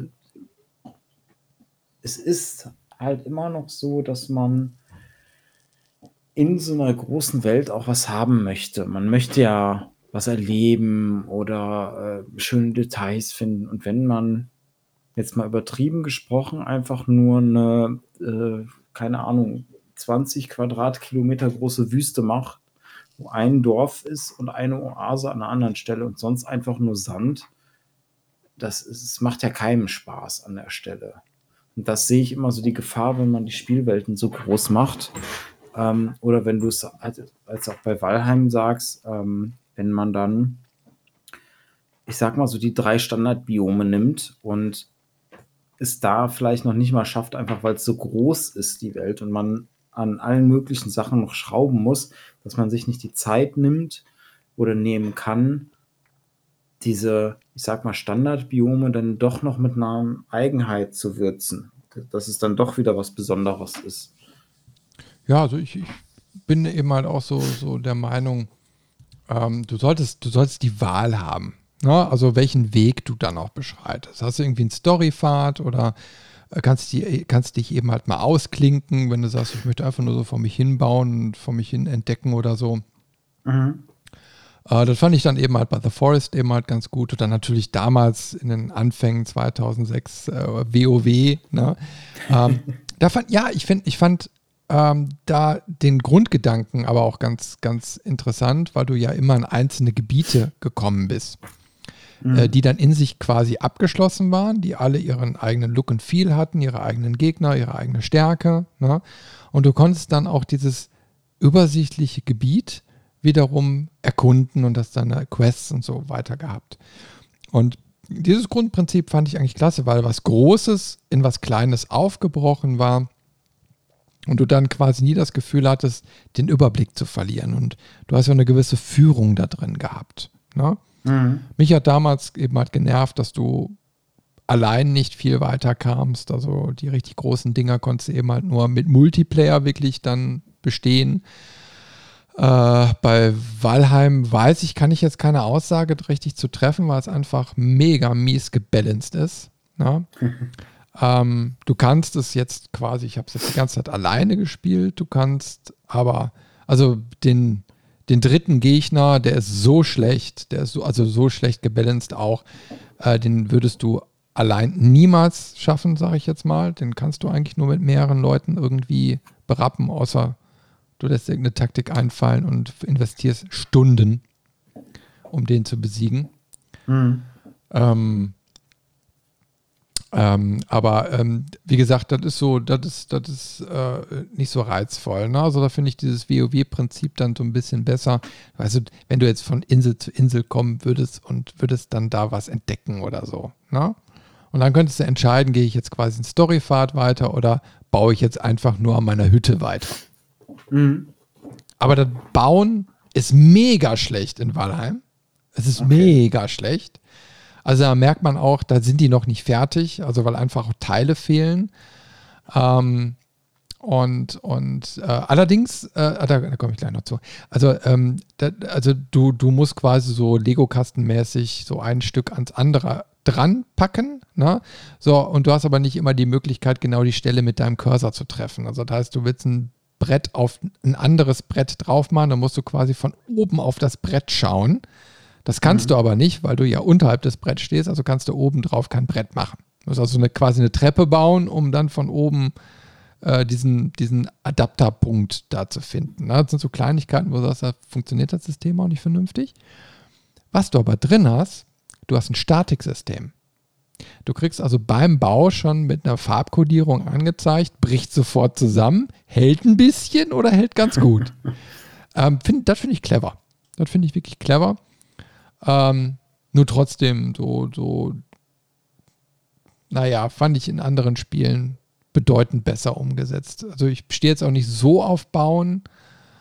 Und äh, also wenn, dann musst du auch Dynamik im Bauen haben. Das heißt, du hast hinterher mehr Möglichkeiten beim Bauen, also musst du deinen bestehenden Bau meines Erachtens auch anpassen können jederzeit.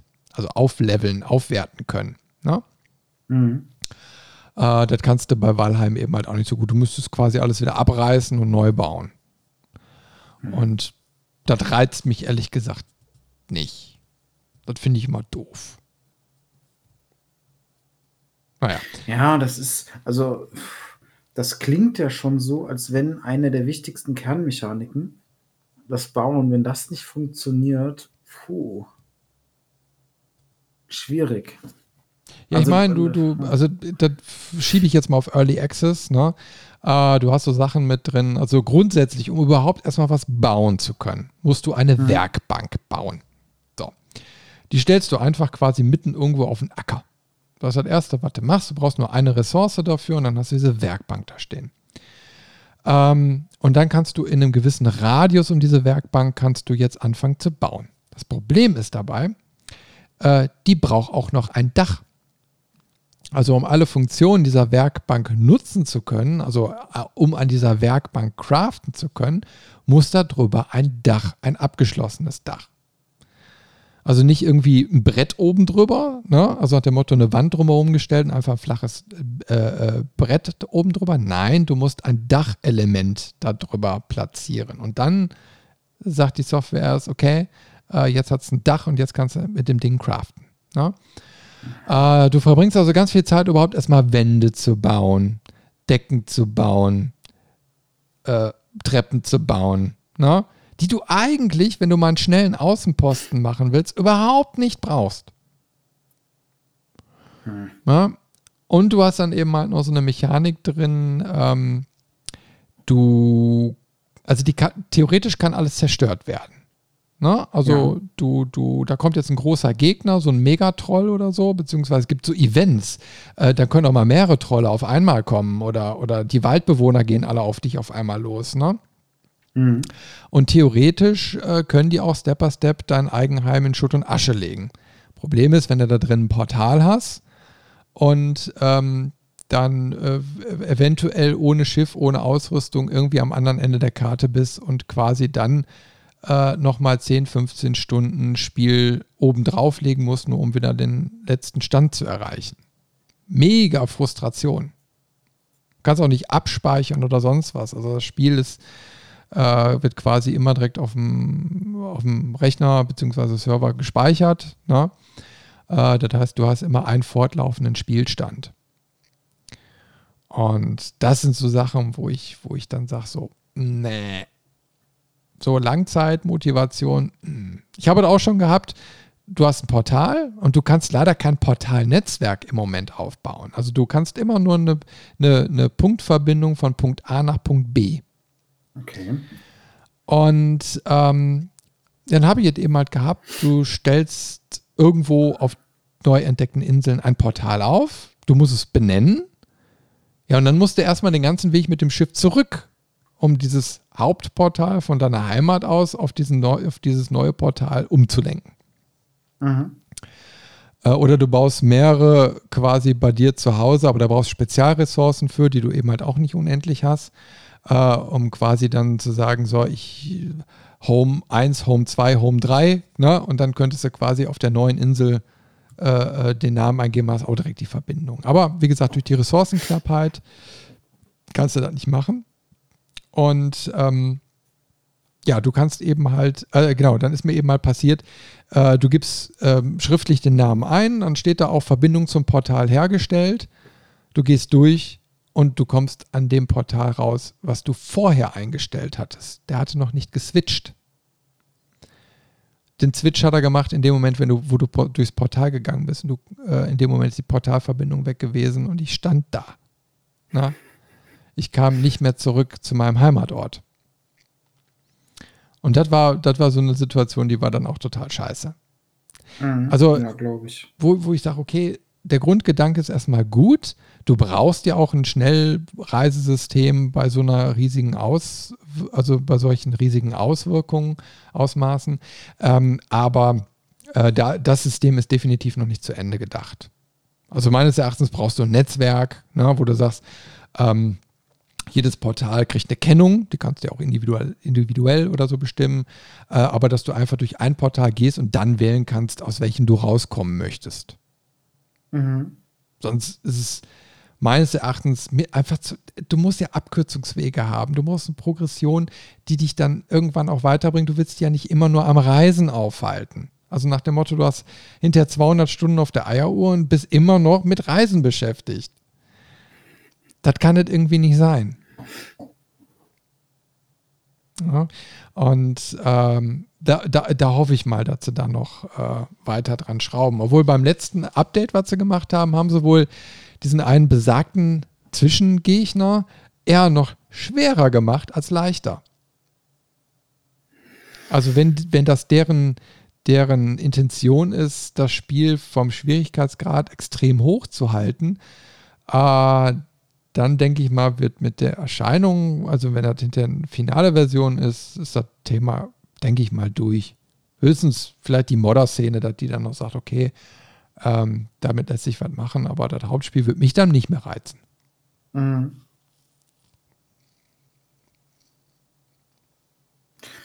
Puh. Mal gucken. Wir halten es mal im Auge. Es hört sich überraschenderweise doch sehr negativ an, im Gegensatz zu dem Hype, den man so um das Spiel mitkriegt. Ja, ist jetzt immer auch sehr subjektiv von mir. Hm. Und ich habe jetzt versucht, trotzdem eine breite, breite, breite Bandbreite ah, Zungenbrecher, Heulwägelchen, ähm, aufzumachen. Also das Spiel hat wirklich, also ich verstehe den Reiz, ähm, es, es, packt ein, das Setting und so passt irgendwie. Ne? Äh, du kannst ja auch Seefahrt und so machen, aber du hast, glaube ich, momentan nur drei Schiffstypen, die sich in der Größe unterscheiden. Ähm, also für Wikinger würde ich da jetzt noch mehr verlangen, weil Wikinger ist ein Seefahrervolk. Ne? Und ähm, die, die Nordmänner, die stehen einfach für. Also da, da, da muss mindestens so was bei rumkommen wie bei ähm, Sea of Thieves. Ne? Mhm. Also, dass du aktiv mit so einem Schiff interagieren kannst, mit Segelsätzen, Anker und so weiter. Das, das muss sein. Also, da müssen die einbauen. Also, sonst haben sie an der Stelle schon kläglich versagt. Aber ist so, ich meine, du, du investierst Zeit in ein Spiel genau wie du in dein Last of Us. Ich weiß jetzt nicht, wie viele mhm. Stunden da eben halt reingehen, aber mit, der, äh, mit dem Spielfortschritt merkst du dann auch irgendwann, wie sich dann so dein Eigenempfinden weg, ähm, weiterentwickelt. Wo du sagst, okay, pass mal auf, eine Story muss sich positiv entwickeln, ein Charakter muss sich positiv entwickeln oder logisch entwickeln. Äh, genauso wie du bei einer Open World eben halt äh, dann auch sagst, okay, pass mal auf, diese Open World muss sich dann aber auch anders erschließen. Also Stichpunkt Reise. Ne? Mhm. Und ähm, ich, was? Red Dead Redemption 2, wo doch, glaube ich, dieses Schnellreisesystem auch irgendwie am Anfang so stark bemängelt wurde. Da war doch irgendwas. Oder doch, glaube ich, auch so lange gedauert hat mit dem Pferd. Irgendwas war da. Oder eine Zwischensequenz, die da immer abgespielt wurde, die so Ewigkeiten dauerte. Ja, ich glaube, die Ladezeiten waren da ausschlaggebend das Problem, dass die quasi so lang, weil er, ähm, wenn ich es jetzt noch richtig zusammenkriege, du hast quasi einen Schnellreisepunkt gewählt und er hat aber immer die komplette Welt nochmal neu geladen. Ähm, das heißt, du musst immer von vorne äh, wieder anfangen, alles zu laden und weil Red Dead wieder mit den zwei Jahren eine ziemlich große und auch ausführliche Welt hat, ähm, waren die Ladezeiten immer entsprechend lang. Hm. Ich glaube, da ja, war es dann für die, für die Spieler schneller, da wirklich hinzureiten, als die Ladezeiten abzuwarten. Schauen wir mal, was Valheim noch so bringt. Also wir gucken uns das in einem Jahr oder so, also wenn das aus dem Early Access raus ist, äh, definitiv nochmal an. Knüpfen mhm. mal an diese Folge an. Und mich mal gespannt. Also für mich, mich interessiert ja eben halt auch heutzutage, wie geht man an sowas ran. Ja? Ich meine, einen Skandal hat es damals schon um No Man's Sky gegeben. Ich denke mal, irgendwann werden wir noch einen Skandal über äh, Sky, äh, Star Citizen oder sowas noch haben, weil ich, da waren ja damals schon 140 Millionen Dollar oder so, was die gefundet haben. Mhm. Ich meine, das ist viel Geld, ne? Verdammt viel Geld. Ja, und es wird ja immer mehr. Also ich habe jetzt letztens schon wieder äh, was gelesen von wegen neue Rekordzahlen. Ich verstehe zwar nie, was die Leute sich da die ganze Zeit kaufen für ein nicht fertiges Spiel, aber Gut, das ist auch meine Meinung. Aber da können wir hinterher auch nochmal drüber quatschen, so, ne? Muss man mal gucken. Also du merkst, Äh, diese Querfinanzierungsmöglichkeiten werden sehr breit genutzt von den mhm. jeweiligen Herstellern. Ist ja auch eine gute Möglichkeit, überhaupt erstmal äh, mit wenig Risikokapital überhaupt erstmal einen Titel an den Start zu bringen. Ne? Mhm. Ähm, weil jetzt zum Beispiel, jetzt Valheim ist ja auch ein Indie-Ding. Ne? Ähm, und, und ähm, aber wie gesagt, da, da, da, tut sich was. Die Großen nutzen es, die Kleinen nutzen es. Äh, und das kann eben mal was Positives sein, das kann auch was Negatives sein. Aber mhm. mal schauen, wie sich das so in Zukunft weiterentwickelt. Ich meine, das Problem ist ja nun mal, wenn alles immer größer, mächtiger äh, und so wird, ähm, wird es ja auch teurer. Mhm, ja, klar. Und dann fragt sich ja schon, also hast du irgendwann immer so einen, so einen Punkt, wo du sagst, äh, lohnt sich das jetzt wirtschaftlich überhaupt noch? Ich meine, wenn die Videospiele hinterher nur noch teurer sind als Kinofilme, ne? Äh, das ist dann auch schon eine Aussage für sich.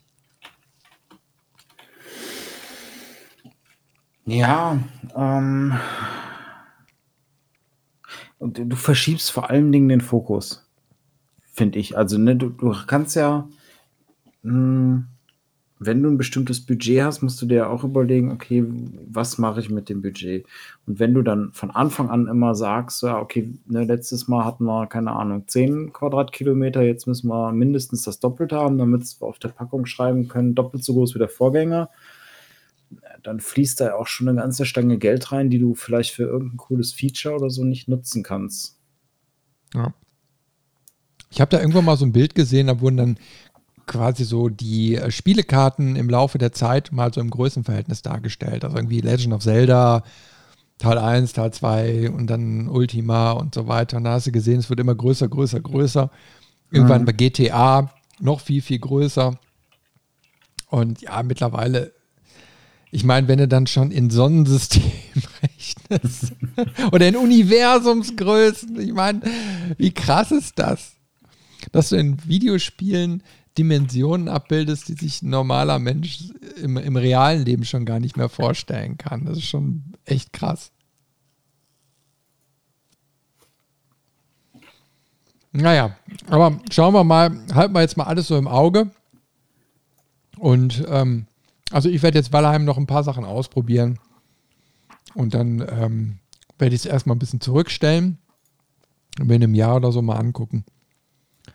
Und äh, mal gucken, was bis dahin. Also ich möchte auf jeden Fall jetzt demnächst mal äh, wieder was anderes spielen. Da muss mir jetzt wieder was Neues kommen. Weißt, weißt du denn schon, was du als nächstes jetzt machen wirst?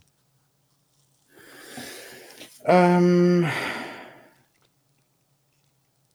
ja, wahrscheinlich schon. Also ich habe ja so mein, mein Social Game noch, äh, was ich eigentlich nur spiele, um es mit, äh, mit, mit Freunden zu spielen und so wegen der Corona. Das ist so dein Corona-Ding? Genau, so mein Corona-Ding. So, wir, wir, treffen uns dann online und spielen ein bisschen WoW. Ähm, und das ist schon ganz nett, und, aber ohne, ohne diesen sozialen Aspekt würde ich es schon nicht mehr spielen. Dafür reizt es mich dann irgendwie doch zu wenig. Ich bin da irgendwie, ich entdecke zu schnell die Muster, die mhm. sich von Anfang an immer wiederholen. Und ja, du hast andere Gebiete, aber im Prinzip jedes Gebiet, was du entdeckst, du gehst hin, kriegst drei bis fünf Quests, die alle gleich ablaufen mit Töte X äh, davon. Besorge 20 Wolfsbells. Ge genau. Und dann machst du das, dann gibt es äh, ein bis zwei äh, drauffolgende Story-Dinger, die aber manchmal auch nur eine, eine kleine Geschichte irgendwie erzählen. Dann gehst du ins nächste Gebiet und dann fängt es wieder von vorne an. Das geht eine Zeit lang. Es hat an Zeit, äh, am Anfang auch echt Spaß gemacht, aber jetzt ist irgendwie so eine Ermüdungserscheinung angekommen. Und vor allen Dingen, da sind wir wieder bei der Größe der Spielwelt, die mich stört. Ähm, du spielst einen Kontinent und äh, ich habe hab jetzt den einen der neueren Kontinente ähm, gespielt, auch mit dem neuen Tutorial quasi, der was extra dafür gedacht ist, um ähm, neue Spieler an das Spiel ranzuführen und ähm, auch nicht zu lang mit zu langen Laufwegen oder ähnlichem mh, hm, aufzuhalten. Und nach dem Kontinent bist du dann voraussichtlich auf Max-Level.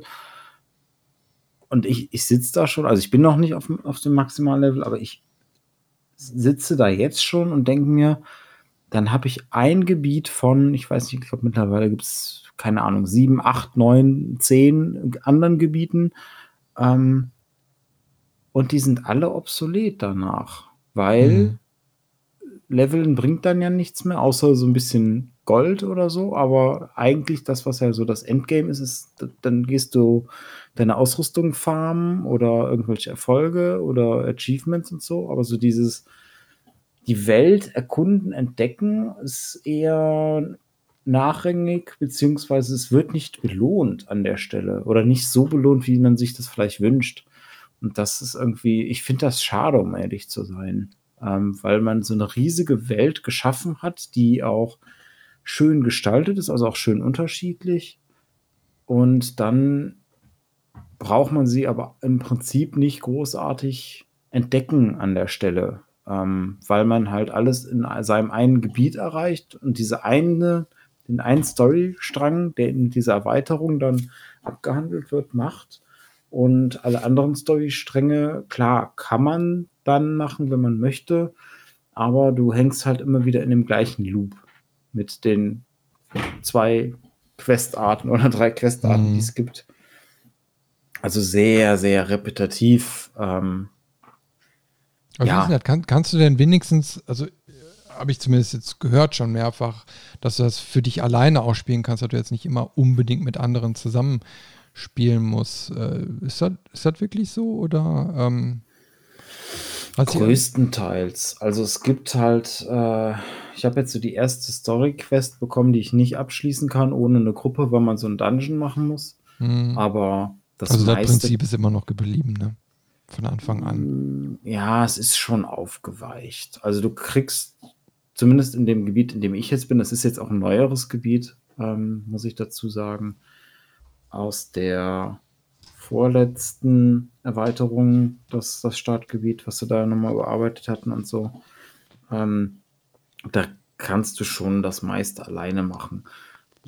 Aber dafür spiele ich es nicht. Also ich, ja, ich spiele auch einige Zeit alleine, aber am meisten Spaß macht es, wenn, wenn ähm, man dann Begleitung von ein, zwei Freunden hat oder so. Und selbst wenn die äh, nur mitkommen, um quasi den Level so ein bisschen zu pushen oder so, man, man quatscht dann, äh, man kriegt hier und da ein bisschen was erzählt, man, man äh, kriegt Tipps oder, oder lacht über irgendwelche Anekdoten.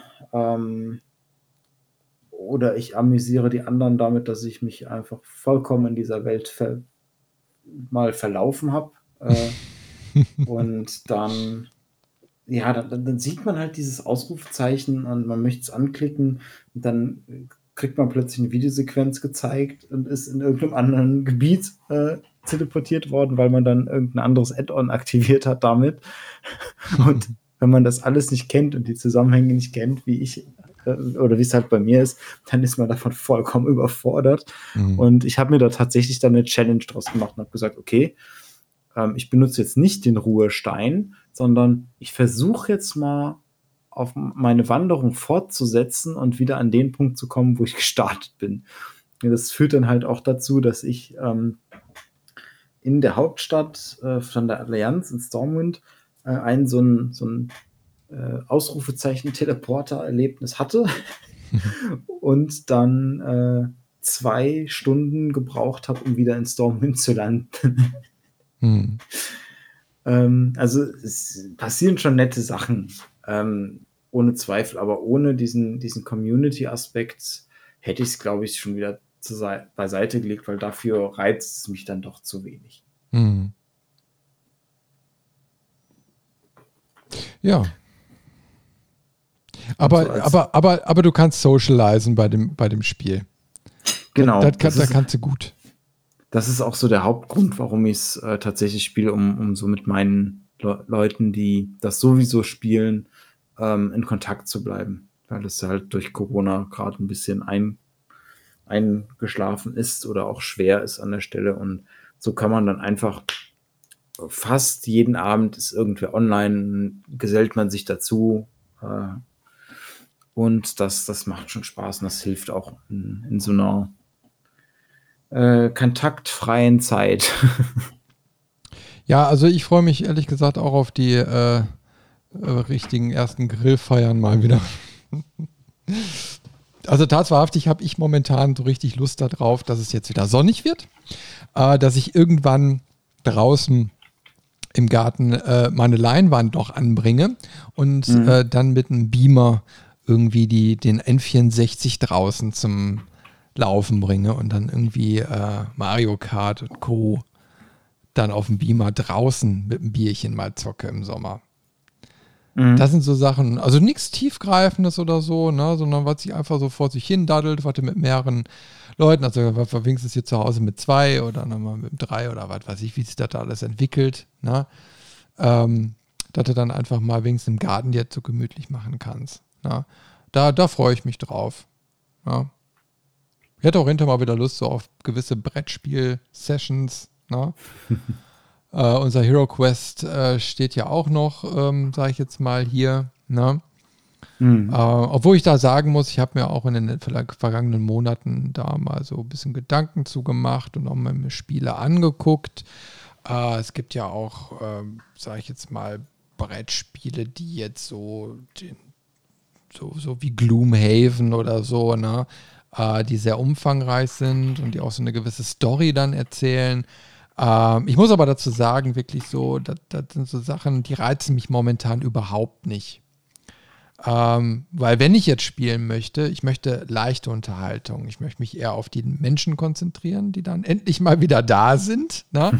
Und ich möchte mich dann nicht mit, mit, mit so komplizierten Regelwerken oder so ähm, äh, auseinandersetzen müssen. Ne? Also auch war mal so die Überlegung mit Pen and Paper oder so mal wieder einen Ausstecher zu machen und so. Ne? Aber, aber glaubst du nicht, ich habe da momentan keine Lust drauf, mir diesen ganzen Mist anzueignen, um dann irgendwann mal äh, anfangen können zu spielen. Mhm. Ne? Äh, Deswegen lieber leichte Kost, lieber die Gespräche, die zwischendurch stattfinden, ein lecker Essen so vom Grill, so dieses ganze drumherum, ne? Und äh, das Spiel so als Transportmedium nutzen, um gemeinsam da einen schönen Abend zu verbringen, aber nicht, äh, was jetzt nochmal zusätzlich beschwert. Also ich kenne das eben halt aus meiner Jugend, was weiß ich, wie oft wir uns an die Köppe gekriegt haben, weil die eine die Regeln so ausgelegt hat, der andere so. Weißt du, solche Diskussionen, die will ich nicht haben im Moment. Na? Ähm, und äh, dann kannst du lieber sagen, komm, ich hau so ein Modul rein und spiele eine Runde Crash Bandicoot. das, das, das, ist echt, das ist entspannter.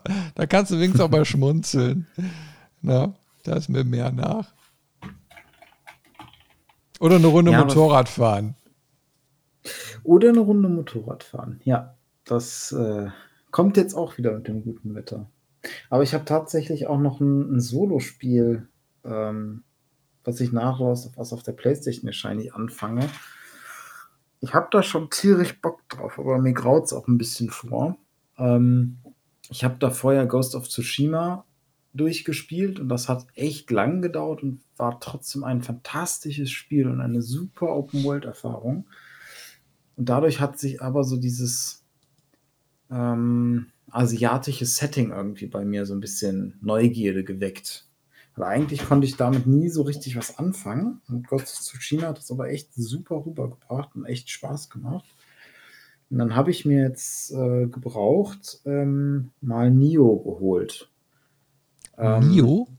Ja, das ist so hm, Souls-like, also so ein bisschen wie, wie Dark Souls, nur im japanischen, asiatischen Samurai-Setting so ein bisschen ähm, dargestellt, plus äh, mit einem Diablo-Loot-System. Mhm. Und da bin ich sehr drauf gespannt. Ich habe mich bewusst für den ersten Teil und nicht für den zweiten entschieden, weil der zweite äh, noch mal größer ist und länger dauert und mehr Umfang. Und ich dachte mir so, nee, nee, ich möchte mal erstmal die kompaktere Erfahrung mit dem ersten Teil haben, weil dann habe ich auch die Chance, die realistische Chance, dass ich das vielleicht sogar durchspiele. Ähm, wobei das bei diesen Souls-like immer so eine Sache ist. Also selbst Dark Souls 1 ähm, habe ich echt gern gespielt und echt ziemlich weit. Aber der vorletzte Boss hat dann irgendwie so frustriert irgendwann, dass ich gesagt habe, so, nee, jetzt brauche ich mal eine Pause. Und seitdem bin ich dann nie mehr so richtig reingekommen. Bei Bloodborne, das gefiel mir noch am besten von den ganzen Souls-like war es sogar noch extremer. Da bin ich bis zum Endboss gekommen und der hat dann irgendwie so reingehauen, dass ich gesagt habe, boah, nee, jetzt brauchst du eine Pause und dann kommst du halt irgendwie nicht mehr rein. Mhm. Und dann äh, versauern die. Also ich habe noch kein Souls-like komplett durchgespielt tatsächlich, aber doch schon viel Spaß mit den Spielen immer mal gehabt. Ja, für mich wäre die Frustrationsgrenze einfach zu groß. Ne? Mhm äh, weil die ja wirklich eine Herausforderung da sind. Ne? Und ähm, äh, irgendwann tun mir dann auch die Finger weh, ne? wenn du immer nur kaputt gehst, kaputt gehst, kaputt gehst. Ich finde das immer bewundernswert, wirklich. Also wenn du dann, äh, wo war das denn nochmal? War bei Dark Souls? Genau, da hat auch einer einen Rekord aufgestellt oder wollte. Äh, Teil 1, 2, 3 ohne, äh, ohne Hit oder so durchgespielt. Ja. Ne? Ja. Also ich, ich finde ich mal total faszinierend, also dass sowas auch geht. Also ich meine, weil die äh, Jungs und Mädels ja auch irgendwie die Spielmechanik aushebeln in dem Moment. ähm, nur für mich ist das nichts, ne? Also äh, da, da, da, bin ich so völlig der Falsche für. Ich will einfach so ein hm. bisschen vor mich hin gewabertes und Unterhaltung. Eher wie ein Film. Ne? Deswegen bin ich auch so ein Point-and-Click-Adventure-Liebhaber immer noch äh, aus der guten alten Zeit. Äh, ich mag es nicht mehr so gefordert zu werden. Also der Alltag ist schon stressig genug. Und mhm. ähm, dann, dann brauche ich da nicht noch so Challenges, die schon quasi in Sport ausarten. Aber trotzdem, schick sehen sie aus und haben ja auch ihre Daseinsberechtigung. Ähm, ich finde es dann faszinierend, dass es soweit gibt und sich Leute dann echt so mit auseinandersetzen können. Ne? Ich finde die Kampfsysteme halt unglaublich gut und unglaublich befriedigend, weil halt die, die Hitboxen und auch die Reaktionen, ähm, die sind so on point. Müssen die auch sein bei so Spielen. Ja, klar. Ähm, also, also ich habe auch mal äh, Vertreter von, von Souls-like gespielt, wo das nicht so war. Und die waren so frustrierend. Und das hat dann wirklich ganz schnell keinen Spaß mehr gemacht, dass ich gesagt habe, nee, das fliegt raus. Es muss wirklich dieses On-Point sein und dann richtig dieser, dieser Adrenalinschub, den man kriegt, wenn quasi mhm. der Gegnerangriff so über einen hinwegfegt und man gerade so drunter hergerollt ist oder so. Das ist der Wahnsinn. Ähm, ja, aber ja, ja, ja, man muss eine hohe Frustrationsgrenze haben und auch, wie bei so vielen, in der Stimmung dafür sein. Also ich selber auch, ich muss in der Stimmung dazu sein, ähm, mich jetzt dieser Herausforderung zu stellen und da ähm, auch meine Reflexe, meine Nerven äh, gestählt zu haben. Das ist so ein bisschen aber das Metier, wo ich mir das noch zutraue, wo ich den Spaß auch dran habe, wo ich merke in, in jüngeren Jahren, dass ich da noch richtig den Spaß hatte und auch die Zeit und die Lust, mich reinzuarbeiten. Das sind so diese kompetitiven ähm, ähm, Multiplayer-Shooter, so ein Battlefield oder sowas. Mhm. Ähm, jetzt letztens war ja auch das Star Wars Battlefront 2 äh, kostenlos da. Ich habe mal eine Stunde reingespielt, habe aber so auf die Nase gekriegt, dass ich dann schon gesagt habe, so, okay, du könntest dich jetzt reinarbeiten und dann würdest du da irgendwann nach, keine Ahnung, 20, 30, 40 Stunden anfangen, klarzukommen, die Sachen zu kennen, die Mechaniken zu verstehen.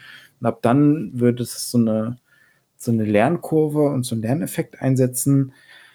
Hatte ich aber an der Stelle jetzt keine Lust. Also kann jetzt bei dem nächsten Battlefield, was ja dieses Jahr kommen soll, wieder anders sein, wenn sie das gut hinkriegen und dann auch wieder der Schwung da ist, dass die, die Freunde aus dem näheren Bekanntenkreis und, und Kollegen und was weiß ich, und alle wieder anfangen, das zu spielen, dann reißt einen das auch so mit. Mhm. Und dann wird das ja wieder so ein, so ein bisschen so ein Happening.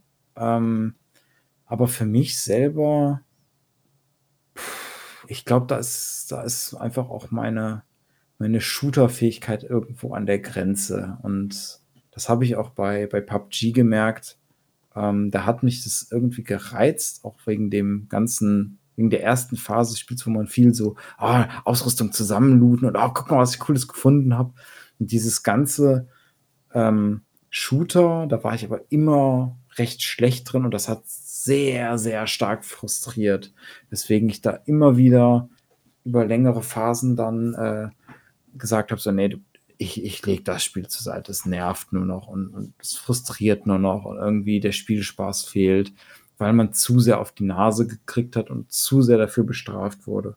Bei einem Battlefield zum Beispiel, das macht mir auch Spaß, selbst wenn ich keine Kills kriege, wenn ich da einfach nur als, als Medic durch die Gegend renne, meine, meine Health Packs verteile und vielleicht hin und wieder mal einen mit einem Defi wieder aufstelle. Das, das hat macht mir Freude ohne Ende mhm. und äh, gibt auch Punkte. Also sprich, du hast ein Erfolgserlebnis.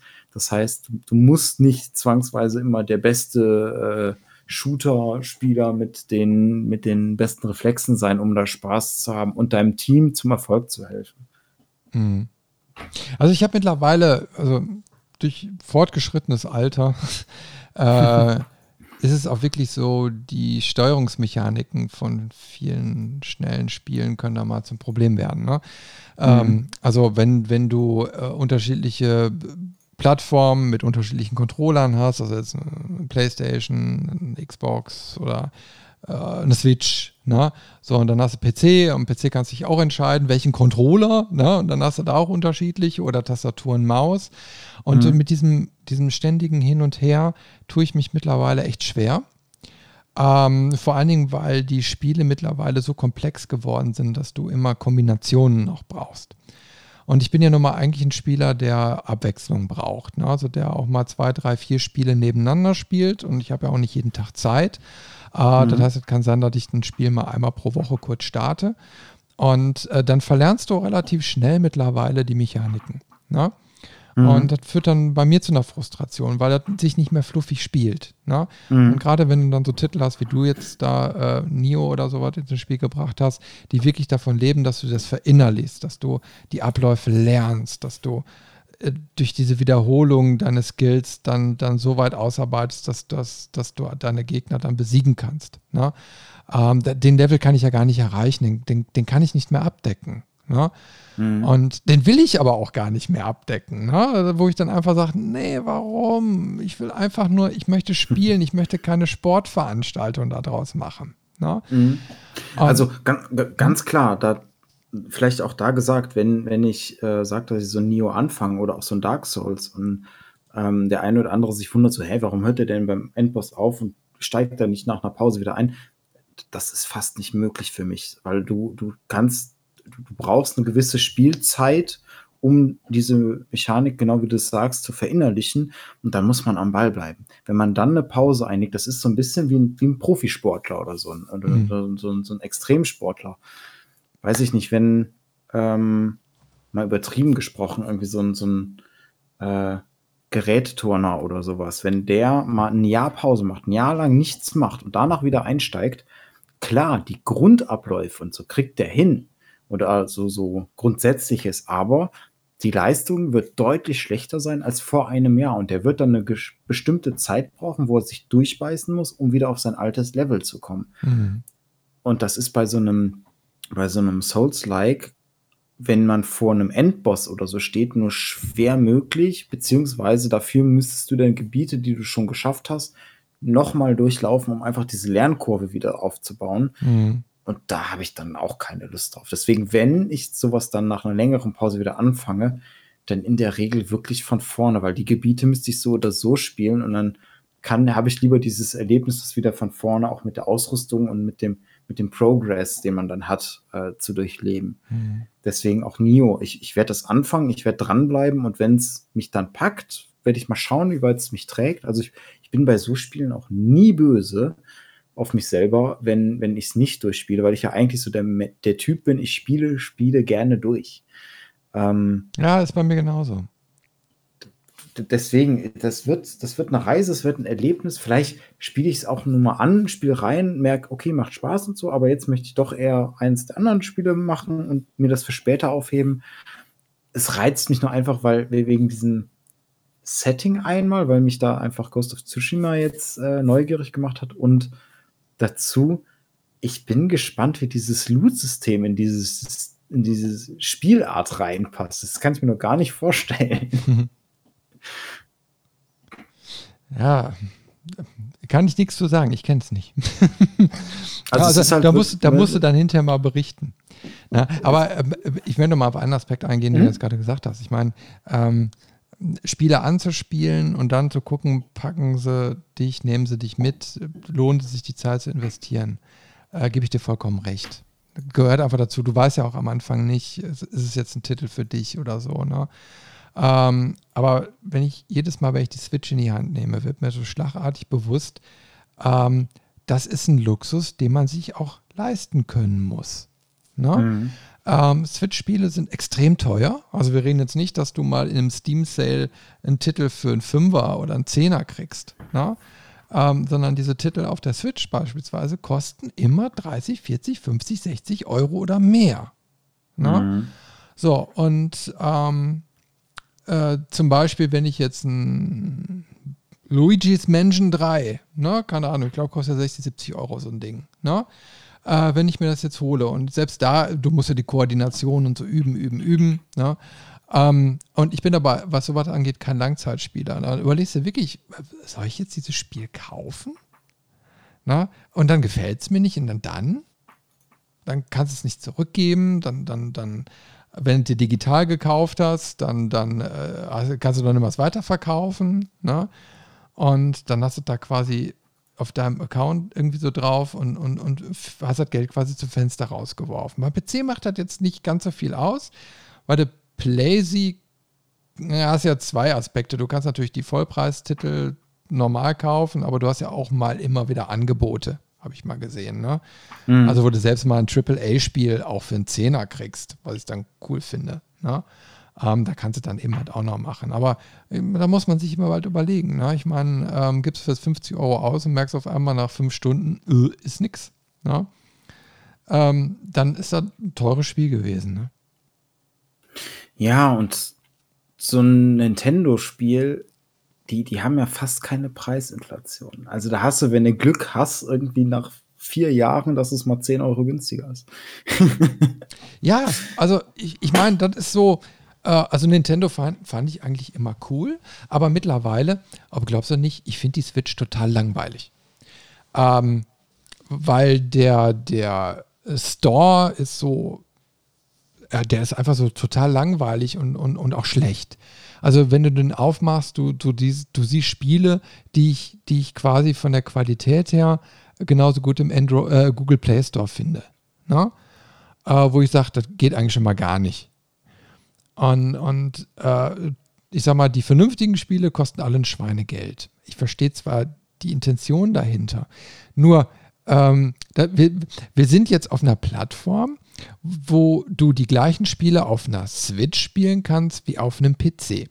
Und auf dem PC kriege ich es für 10 Euro und auf der Switch bezahle ich 50. Also, wo kaufe ich mir den Titel? Natürlich auf dem PC.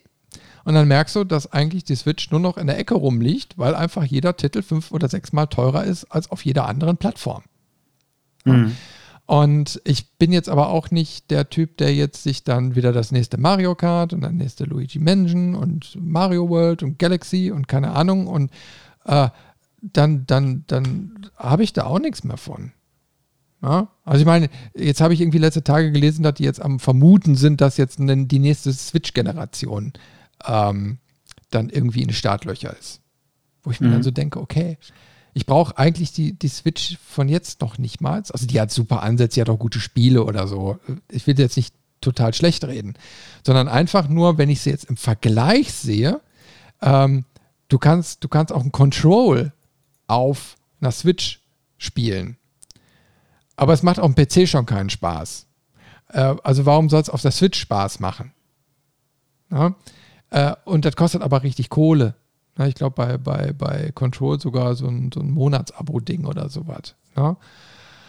Äh, wo ich mir so denke, so, okay, das ist der falsche Ansatz. Ja, also ich muss auch gestehen, ich, ich finde die Switch gut. Ähm, ich nutze sie relativ wenig. Das hat aber mehr mit der Lokalität zu tun, äh, weil die halt bei uns ähm, im Wohnzimmer ist und äh, ich das Wohnzimmer nicht immer frei nutzen können, wenn meine bessere Hälfte halt auch da ist und äh, wenn sie eine Serie gucken will, so ist der Fernseher schon blockiert an der Stelle. Ähm, wird sich jetzt wahrscheinlich demnächst aber auch wieder ein bisschen wandeln, weil ähm, jetzt äh, in unseren Haushalt ein Elgato reingekommen ist und wir das mal, ähm, ich und mein Freund probieren möchten, das Ganze dann auch, wie jetzt mit den Playstation-Spielen oder mit den, den Computerspielen, ähm, über Skype zu teilen und dann diesen Couch-Koop dahin zu kriegen. Mhm. Ähm, aber da dann auch eigentlich nur wegen den First-Party-Spielen. Also sprich für die Zeldas, für die Marios, für die, für die Yoshis, für die, für die Luigi-Menschen-Spiele und so, weil die, die Nintendo-Spiele, da kann man sagen, was man möchte, die sind immer klasse. Weil die halt auf immer auf Spielspaß, auf Gameplay und auf Familienfreundlichkeit ausgelegt sind. Das ist der Fokus, den Nintendo hat. Die haben nie den Fokus gehabt, jetzt bei den neueren Konsolen zumindest, da die, die Grafikpracht rauszubringen. Also so, ein, so ein, eine Grafik äh, Meilenstein wie, wie in Last of Us oder so wird man von Nintendo nicht sehen. Da, da haben mhm. die auch nicht die Hardware für. Ähm, das ist aber, finde ich, gar nicht schlimm, weil die Zeldas und die, die Marios machen immer Spaß. Man weiß, was man kauft. Das ist so ein bisschen der, ähm, die, die, Pizza Margarita oder die Pizza Salami. Es ist so, so, ein Standard, den kennt man, man weiß, was man kriegt, aber er macht mhm. halt immer wieder Spaß. Ähm, man wird tatsächlich aber auch auf der anderen Seite selten überrascht. Also so ein Breath of the Wild war nochmal eine Riesenüberraschung, weil sie das Konzept nochmal komplett aufgebrochen haben und dann ein fantastisches Open-World-Konzept geboten haben, was die Konkurrenz nicht geschafft hat aufzustellen bis dahin. Mhm. Ähm, aber in der Regel die ganzen Zeldas davor, seit dem N64, die waren von der Grundprämisse immer gleich. Hier und da eine, ein nettes oder ein Gimmick, was es besonders macht, ein, Look, der nochmal ein bisschen anders ist. Aber wenn man es mal wirklich ganz objektiv runterbrechen würde, waren die prinzipiell gleich. Was mhm. nichts Schlechtes heißt, aber ähm, das ist halt der Grund, warum man sich eine Nintendo-Konsole aus meiner Sicht kauft. Man kauft den nicht wegen den Third-Party-Spielen. Also ich möchte keinen Wolfenstein auf der Switch spielen.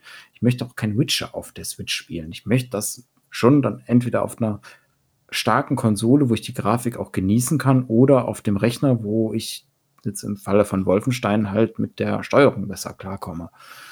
Ähm, ja, dafür weißt du, eignet sich so, die Switch nicht. Das ist eben halt so, so dieser, ich glaube, dass das so eine Art Übergangszeit ist. Ich meine, damals ich, hätte ich mir gewünscht, einen, einen Vollpreis, also so ein, so, ein, so, ein, so ein richtiges Spiel, keine abgespeckte Variante auf so einem Sega Game Gear oder so zu spielen. Das war ja immer ein Kompromiss, wenn du so ein Handheld benutzt hast. Ne? Und die Switch ist ja die erste Generation, die sagt, so eigentlich kann ich alles. Ne? Mhm. Und das ist ja eigentlich erstmal ein cooles Grundprinzip. Nur ähm, dann krankt es eben halt äh, an anderen Stellen. Ne?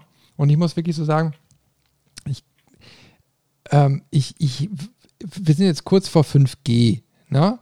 Ähm, mhm. und, und, und, und Streaming-Anwendungen äh, und so weiter. Weißt du, dann kannst du schon eher überlegen, pass mal auf, holst du nicht lieber besser ein 10-Zoll-Tablet oder so oder ein 13 Zoll, ne? so was du auch trotzdem mobil hast und äh, nutzt dann einfach Spielestreaming unterwegs. Ne? Also machst einen Diensteanbieter und dann streamst du einfach die, die äh, Spiele direkt auf dein Tablet oder so. Ist meines Erachtens viel, viel geiler als wiederum so eine kleine Switch für unterwegs. Ja? Das kommt drauf an. Also die, die, die Switch unterwegs hat für mich den riesigen Vorteil, du hast einen ordentlichen Controller. Bei einem Tablet, diese ganze Touch-Steuerung, die finde ich immer kacke. Ähm, ja, ja, ja, ja, also da, da gebe ich dir also, recht. Also Touch geht gar nicht. Ne? Also, aber es gibt ja so, so Controller-Systeme auch mittlerweile für Smartphone und Tablet, so, so Klammergeschichten oder, also da kannst du ja auch alles dran anschließen. Mhm. Also theoretisch auch einen stinknormalen Controller per Bluetooth anschließen. Ja. Dann passt es wieder. Also da ist tatsächlich, ich, ich mag diese haptischen Controller. Ähm, ich finde es bei der Switch, ich bin da die falsche Zielgruppe. Also ich habe sie mir auch bewusst nicht für, für den Portable-Modus geholt, sondern für, ähm, für die Spiele. Also die, die ist bei mir auch in der Regel dockt. Ähm, aber ich finde es schon charmant, die Idee, dass man auch einfach mal das Ding mitnehmen kann. Und ähm, zum Beispiel, was ja auch äh, so, ein- so ein Smash Bros, äh, das war so eines der Mhm. ersten Spiele, die ich sogar dafür geholt habe. Ich könnte es jetzt einfach die, die Konsole abziehen, mit zum Beispiel zu dir nehmen, dann hast du der hinten äh, hat die Konsole ja standardmäßig auch einen kleinen äh, Ständer, dass die stehen kann, Mhm. sondern drücke ich dir einen Controller in die Hand, ich nehme mir den anderen und dann können wir zu zweit auf dem einen Bildschirm sofort spielen, sofort loslegen. Das finde Mhm. ich ist eine coole Idee. Die, die wird, also die nutze ich selten, ähm, genauso wie allgemein. Ich, ich fahre auch nicht in der Bahn zum Beispiel und, und spiele das Switch. Ähm, aber ich habe das schon sehr oft gesehen. Mhm. Und dafür finde ich es dann eine coole Idee und finde die Kombination auch cool. Ähm, aber mich würde genauso interessieren, wie so das Verhältnis wäre, wenn man von Anfang an die Switch Lite, die es ja gibt, also die nur quasi die, die, die Mhm. Gameboy-Version, sag ich mal, ist, Ja. Mhm. wenn es das von Anfang an gegeben hätte, wie viele Leute hätten sich das rein für unterwegs geholt und wie viele Leute hätten sich die Kombination geholt? Ähm, weil daran kann man ja so ein bisschen ableiten, okay, was ist die Intention? Ähm, möchte ich es nur mobil benutzen, sparen ein paar Euro, wenn ich nur die mobile Version hole? Ich persönlich ähm, würde mir immer, immer, immer, immer die 50 Euro mehr investieren und die Version holen, womit ich beides habe, damit ich die Flexibilität habe. Aber ich kann auch die Leute verstehen, die sagen, ja, nee, ich spare das bisschen Geld und im Prinzip möchte ich es eh nur mobil nutzen. Und da dieses Verhältnis würde mich interessieren, weil ich kann es überhaupt nicht einschätzen, ob die Switch mehr als mobile Konsole gesehen wird oder tatsächlich als Home-Konsole. Ich glaube, das ist auch total persönlichkeitsabhängig. Also immer wenn du so Leute hörst, die darüber sprechen, der eine macht sie nur Handheld, der andere nur am, äh, äh, am Bildschirm. Äh, das ist, glaube ich, mega individuell. Ich glaube, das ist ja auch der Vorteil daran, dass du so eine Konsole eben mal dual nutzen kannst, je nachdem, wie du möchtest. Und eigentlich, denke ich mal, hätte die auch noch viel, viel mehr Potenzial. Aber Mhm. da ist meines Erachtens Nintendo steht sich da auch ein bisschen selbst im Weg, weil ich finde es erschreckend, dass wir 2021 haben und ein Shopsystem noch so aufgebaut ist wie bei Nintendo. Ich finde das eines der schlechtesten Shopsysteme, die ich, die ich überhaupt gesehen habe. Ich wüsste nichts Schlechteres. Ja, Also das von, von PlayStation äh, bekleckert sich tatsächlich auch nicht mit Ruhm. Aber was ich cool finde und was man ja auch sieht, dass es gut ankommt, ähm, Nintendo experimentiert immer viel. Und daraus ist jetzt auch bei der Switch entstanden, die Controller, die sind 1A, also abgesehen von diesem Drifting-Problem, aber rein dieses, diese Haptik und das, das Vibrationsgefühl und die Sensoren, die da verbaut sind, das, das ist cool. Und die haben auch eine Mechanik geschaffen, die ich jetzt bei Last of Us zum Beispiel vermisse. Und zwar puncto Zielen und hier äh, ganz speziell beim Bogen. Bei Last of Us habe ich ja nur den Controller und ziele ganz klassisch mit den, mit den äh, Analog-Sticks. Und ich habe mich dabei erwischt, wie ich mir gewünscht habe, dass die PlayStation im Controller die gleiche Funktion hat, die ein Breath of the Wild hat. Da ziele ich nämlich auch mit den Analog-Sticks, aber zusätzlich kann ich Kleinstveränderungen mit der Neigung des Controllers machen. Sprich, ich neige den nach vorne den Controller und der, das, das Visier bewegt sich dann auch leicht. Und am Anfang habe ich das nicht gerafft. Und ich dachte so, okay, warum, warum wackelt denn das Ziel die, beim, beim Bogenzielen die ganze Zeit so? Das war, weil ich halt mit dem Controller gewackelt habe. Und wenn man das einmal ich raus hat. Cool. das ist total cool, das Feature, weil wenn man das einmal verstanden hat, dann fällt einem das Zielen wesentlich einfacher, weil man so Mini-Korrekturen mit dem Winkel des Controllers macht. Und das sind wirklich, das ist auch, wenn ich den Controller quasi einmal um 90 Grad drehe, habe ich nicht die gleiche Neigung, als wenn ich mit dem Analogstick mache. Das ist schon ein deutlicher Unterschied. Es geht da Mhm. wirklich nur um so Kleinstkorrekturen. Und das sind aber genau die, die ich immer beim Controller bemängel, weil ich halt mit dem Controller kein Shooter spielen kann. Bei der Switch kann ich es mir vorstellen. Genau wegen diesem Feature. Ja, aber das ist eben halt so, dass, dass auch die, die Möglichkeiten der Controller nicht vernünftig ausgereizt werden. Also du hast noch zu große Unterschiede zwischen einzelnen Plattformen. Äh, weil ich habe gemerkt mittlerweile, ich spiele eigentlich auch lieber mit einem Controller als, als mit Tastatur und Maus. Und aber bei Shootern bist du, also ich krieg's einfach nicht hin. Ne? Also ich brauche wirklich die komplette Zielhilfe oder so, ähm, äh, um da quasi die Feinjustierung auch vernünftig hinzukriegen. Sonst kriegst du nie einen Headshot hin. Ne? Du bist immer da am Rumeiern oder so, weil du einfach nicht, ich weiß nicht, ob das ein Altersproblem ist oder einfach, keine Ahnung. Ähm, also ich kriege dann einfach das nicht hin. Ne? Mhm. Ähm, äh, so, so fein mit so einem, so einem Standard-Controller da zu arbeiten. Und äh, es wäre aber theoretisch möglich. Also wenn du andere Sensoren einbaust, wenn du andere Mechaniken einbaust, dass du mit so einem Ding äh, äh, eigentlich noch viel besser theoretisch zielen und arbeiten könntest als mit Tastatur und Maus. Mhm. Ja. Ähm, aber wie gesagt, da, da, da, tut sich eben halt nicht ganz so viel und ich bin ja wenigstens schon mal froh, dass viele Spiele mittlerweile eine Controller-Unterstützung überhaupt haben. Ich meine, das mhm. ist ja jetzt auch noch nicht so unendlich lang her, dass das auf dem PC gang und gäbe geworden ist. Ja, ähm, und naja, also ich hoffe eben halt nur, dass sich da noch ein bisschen was tut. Also, dass dann, so, wenn, wenn du so über innovative Controller-Konzepte guckst, die auch mal langsam Richtung PC wandern. Ich, also, man hat das ja bei den PlayStation-Controllern, die kannst du ja auch als normalen Controller am Rechner benutzen. Du musst du halt nur mit dem Kabel verbinden. Mhm. Ähm, und ich finde es interessant und das ist halt das, was ich eben auch schon meinte.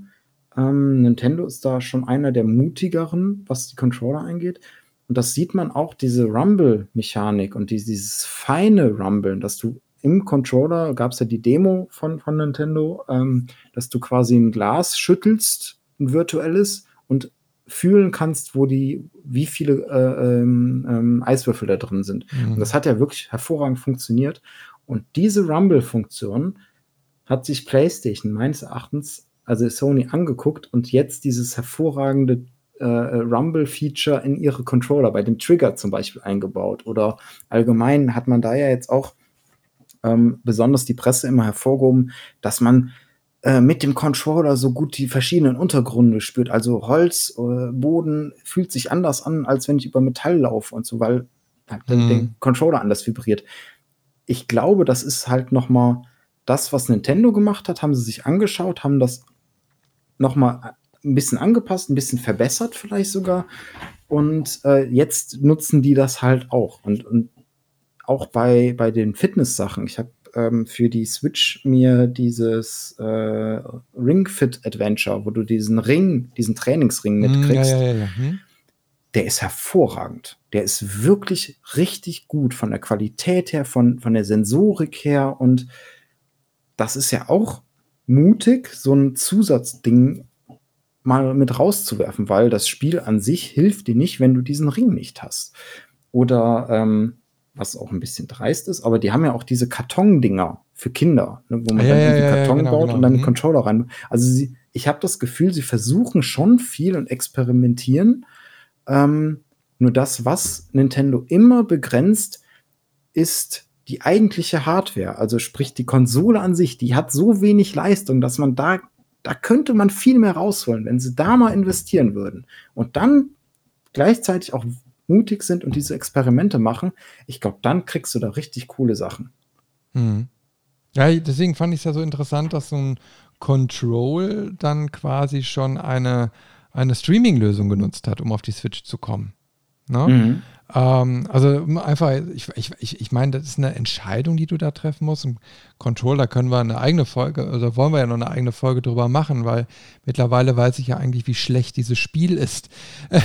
ähm, so mutig zu sein ähm, und zu sagen, okay, wir machen jetzt einen Launcher für die Switch und lassen das Ganze quasi ähm, auf, äh, auf einer Streaming- Plattform laufen und du kriegst einfach nur das Videobild, damit diese Konsole das auch darstellen kann geniales Prinzip. Allerdings denke ich mir dann auch, ja, dann kann ich es auch auf meinem Tablet spielen, auf 10 Zoll. Ne? Ähm, aber trotzdem, erstmal prinzi prinzipiell finde ich es find find schon interessant. Ähm, nur da muss man eben halt gucken, macht es noch Sinn, verstehst du? Also dafür mhm. musst du eben halt noch extra Geld und so weiter bezahlen. Und, und dann bist du auch wieder in so einem Bereich, wo du sagst, okay, dann dann musst du, du, du musst dann auch mal langsam irgendwie einen Game Pass oder sowas irgendwie haben. Sowas wie, wie, wie Microsoft. Ne? Mhm. Bezahlen Zehner im Monat oder von mir aus ein 20 im Monat wie so ein Netflix und du kannst den Spielekatalog von Nintendo zocken, solange zahlst. Hast aber dann wenigstens auch online alles mit drin. Ich meine, jetzt bezahlst du für online auch nochmal extra. Zwar nicht so viel, ich glaube 35 Euro im Jahr oder so, aber das sind mir momentan 35 Euro zu viel, weil ich einfach nicht einsehe, warum. So, also wenn, dann zocke ich meistens am Rechner, also am PC online. Na, und warum soll ich das jetzt noch auf die Switch buchen? Mhm. So, das macht gar keinen Sinn. Und ich meine, die Spiele sind auch so verdammt teuer, äh, wo du dann sagst, ja, warum ist denn da nicht diese Funktionalität mit drin, wenn ich das doch schon quasi mit quer finanziere? So, das, das Gesamtkonzept ist mir da nicht gut genug. Ja, das ist, das ist tatsächlich so ein, so ein Gesamt, ähm, Problem, was ich bei den, bei den Konsolen irgendwie sehe. Also sei es jetzt Nintendo oder auch ähm, PlayStation und, und auch meines Erachtens ähm, äh, die, die Xbox, dass Cloud-Speicher bei denen monatlich Geld kosten, und zwar ordentlich Geld, das finde ich ist eine Frechheit. Steam ja. zeigt das hervorragend, wie das auch kostenlos funktioniert. Und bei, bei PlayStation und Xbox ist es ja sogar noch mal deutlich teurer als bei, bei Nintendo. Ich finde, das ist eine Frechheit, so eine Funktion unter Verschluss zu halten dafür. Finde ich auch. Ich meine, äh, heutzutage Speicherplatz kostet theoretisch kein Geld mehr. Klar, ich meine, so eine Infrastruktur, ne? brauchen wir jetzt nichts vormachen, kostet Millionen und wirklich aber Millionen. Ähm, aber äh, schlussendlich ähm, brauchst du die sowieso. Ne? Und mhm. ähm, dann so viel Geld quasi, man muss ja immer die Menge der Menschen, also der, der, der Nutzer noch dazu sehen, dass dann nochmal so viel Geld für einen Pille-Palle-Dienst benutzt wird, wo du, wo du eine Dropbox mit 2 Gigabyte kriegst du erstmal kostenlos oder keine mhm. Ahnung, 5 Gigabyte bei OneDrive kostenlos. Ne? Kaufst ein Handy, kriegst du 50 Gigabyte kostenlos. Ne? Und, und, und für so ein paar hundert Megabyte oder so, sage ich jetzt mal theoretisch, äh, äh, bei Nintendo sollst du dann 30 Euro im Jahr zahlen. Mhm. Und, und, selbst, selbst die Erweiterung, also ich selber benutze auch Google Drive, ähm, 100 Gigabyte kosten mich 10 Euro im Jahr. Ja. ja, und, weißt du, und, und erst mit dieser wenn du das mit diesem Dienst bezahlst, dann darfst du erst online spielen, dann kriegst du Cloud-Speicher, dann synchronisiert sich der ganze Kram, ne? dann entsteht der Mehrwert, äh, aber das Spiel kostet immer noch 70 Euro. Mhm. Und das sind so Sachen, wo ich dann denke, okay, das ist, das ist so eine, so eine, so eine Geldgiermaschine, wo ich, wo ich echt nicht mit klarkomme. Und dann zu sagen, okay, das ist auch noch eine Konsole, die vorwiegend von, von Kids und so mitbenutzt wird. Na? Jetzt hast du da zwei Kiddies zu Hause, die dann, äh, ich sag mal, dann bist du schon 70 Euro im Jahr los, nur damit die mit ihren Freunden online zocken können. Na? Äh, oder sagst du, nee, warum, warum gibt es nicht einen Family Pass? Mhm. Warum gibt es sowas nicht? Also da kann man über den Preis ja streiten, ja klar. Na? Ob es ein Netflix 10, 15, 20 oder 30 Euro kostet oder wie viel überhaupt ein, ein Streaming, äh, ähm, Spielestreaming-Angebot ähm, äh, hinterher kostet und was da so alles mit drin ist. Aber so ein System kann ja wachsen. Wir sind in einer Zeit, wo, wo wir wenigstens zu Hause erstmal Breitbandanschluss äh, haben. Das heißt, die Kapazität stimmt da eigentlich erstmal. Und ähm, äh, aber, aber dass Nintendo das nicht auf die Kette kriegt, das, das verstehe ich nicht, warum die da noch so dreist sind. Weil sie es können. Sie ja. haben sich da irgendwie so einen ja. Prestige-Status äh, ergattert. Und selbst, also selbst so Exklusivtitel von ähm, Sony oder auch von Xbox, so ein, so ein Gears of War oder so,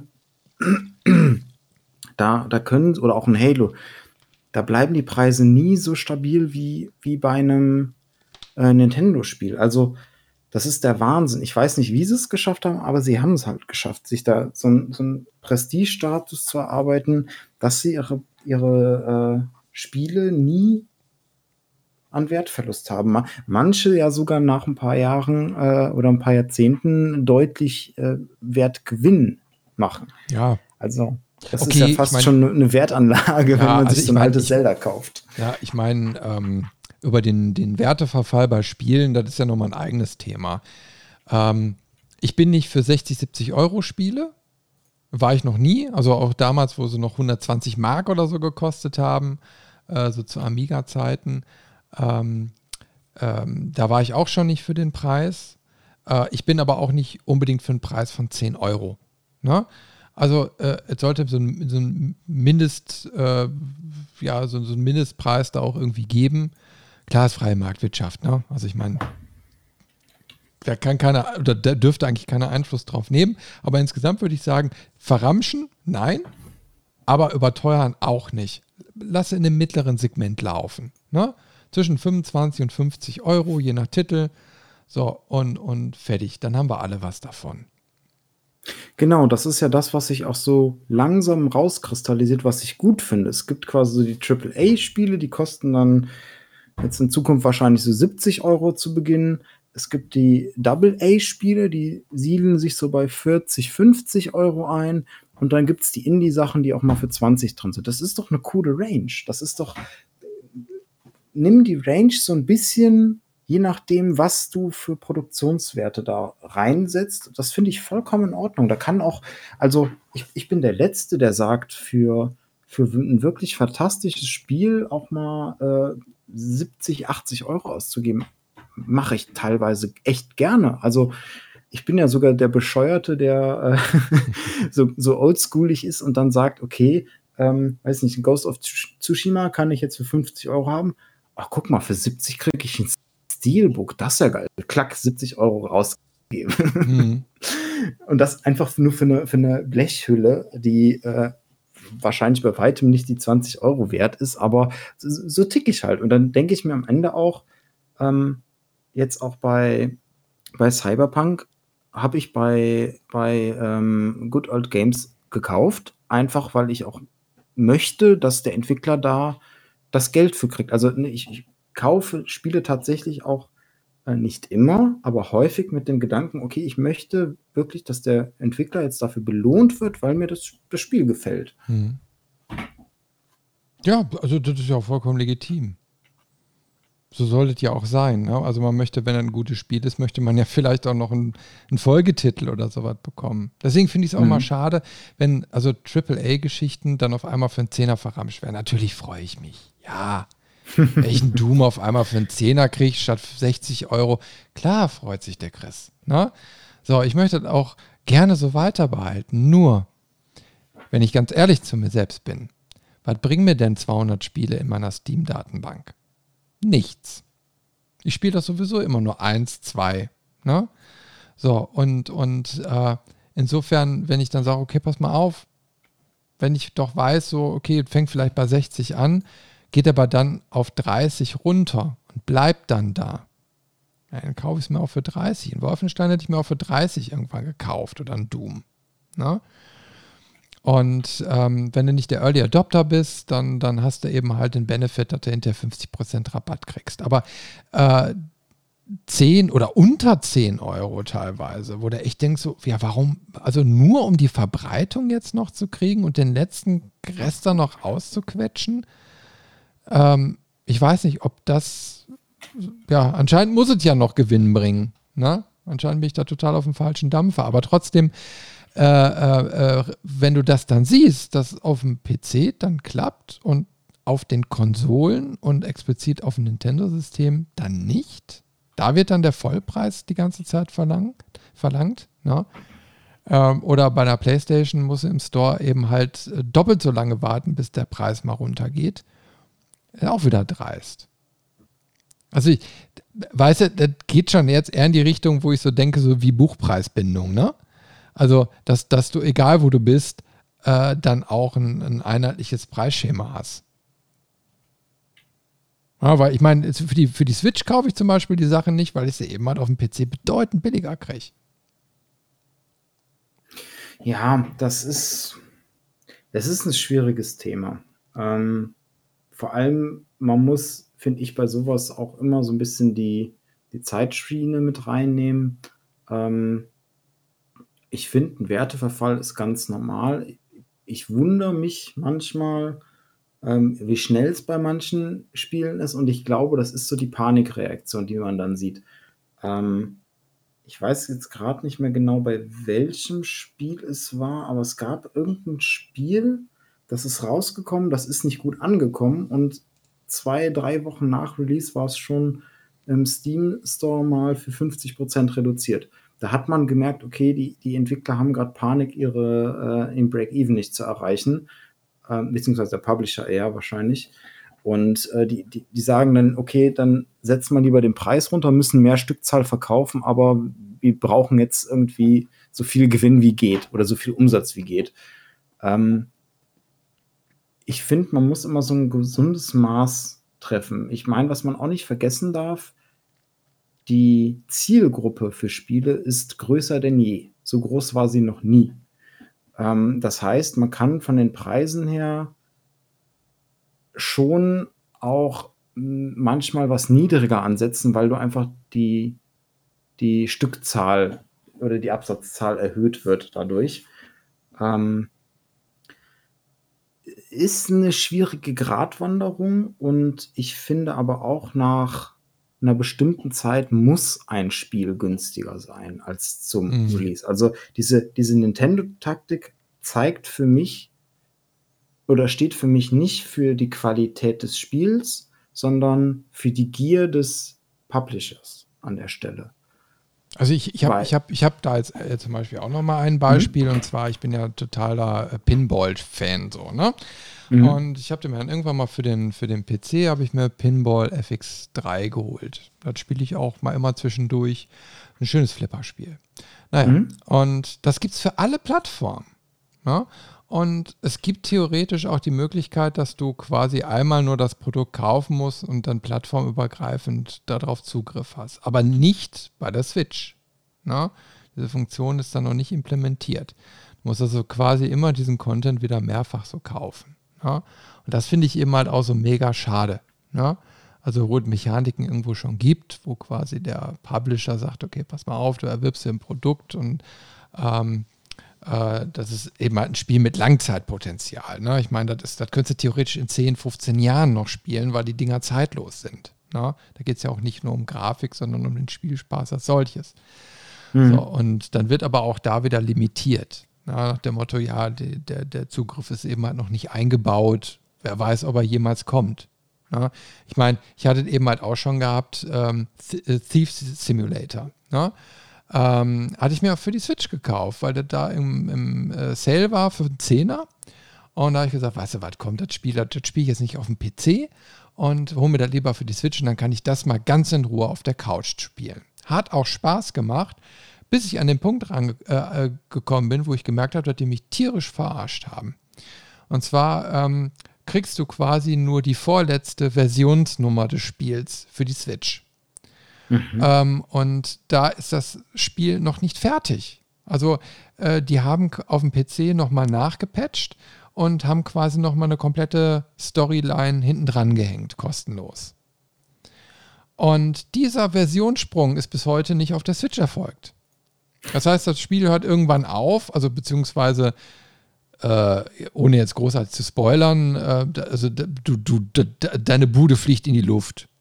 Mhm. Du Ne? So, und da endet das Spiel. Du, allerdings, du würdest jetzt eigentlich nicht sterben, sondern äh, das Spiel geht an der Stelle einfach nur weiter. Nach dem Motto, da hat ja einer jetzt eine Bombe platziert. Ne? So, aber das Spiel auf der Switch hört da auf.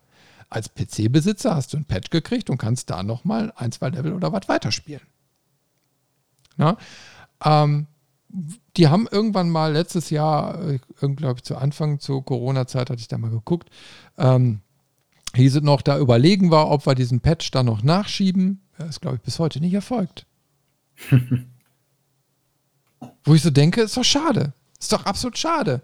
Also werde ich mir doch beim nächsten Mal doppelt überlegen, kaufe ich mir so einen Titel für die Switch oder nicht. Weil auf dem PC kriege ich definitiv meine Updates, wenn sie rauskommen. Aber wenn ich da bei der Switch nicht sicher gehen kann, Jetzt überlege ich mal, das Ding hätte jetzt nicht 10 Euro gekostet, sondern 50. Wäre super ärgerlich. Ja, klar, weil du die, die Plattform einfach auch unterschiedlich behandelst. Hm. Naja, also äh, da gibt es, glaube ich, noch, noch ganz viele Sachen, über die man sich da ausheulen könnte. Ja, aber müssen wir mal gucken. Wenn ich jetzt so auf die Uhr gucke, äh, sollten wir mal so langsam, glaube ich, zum Schluss kommen.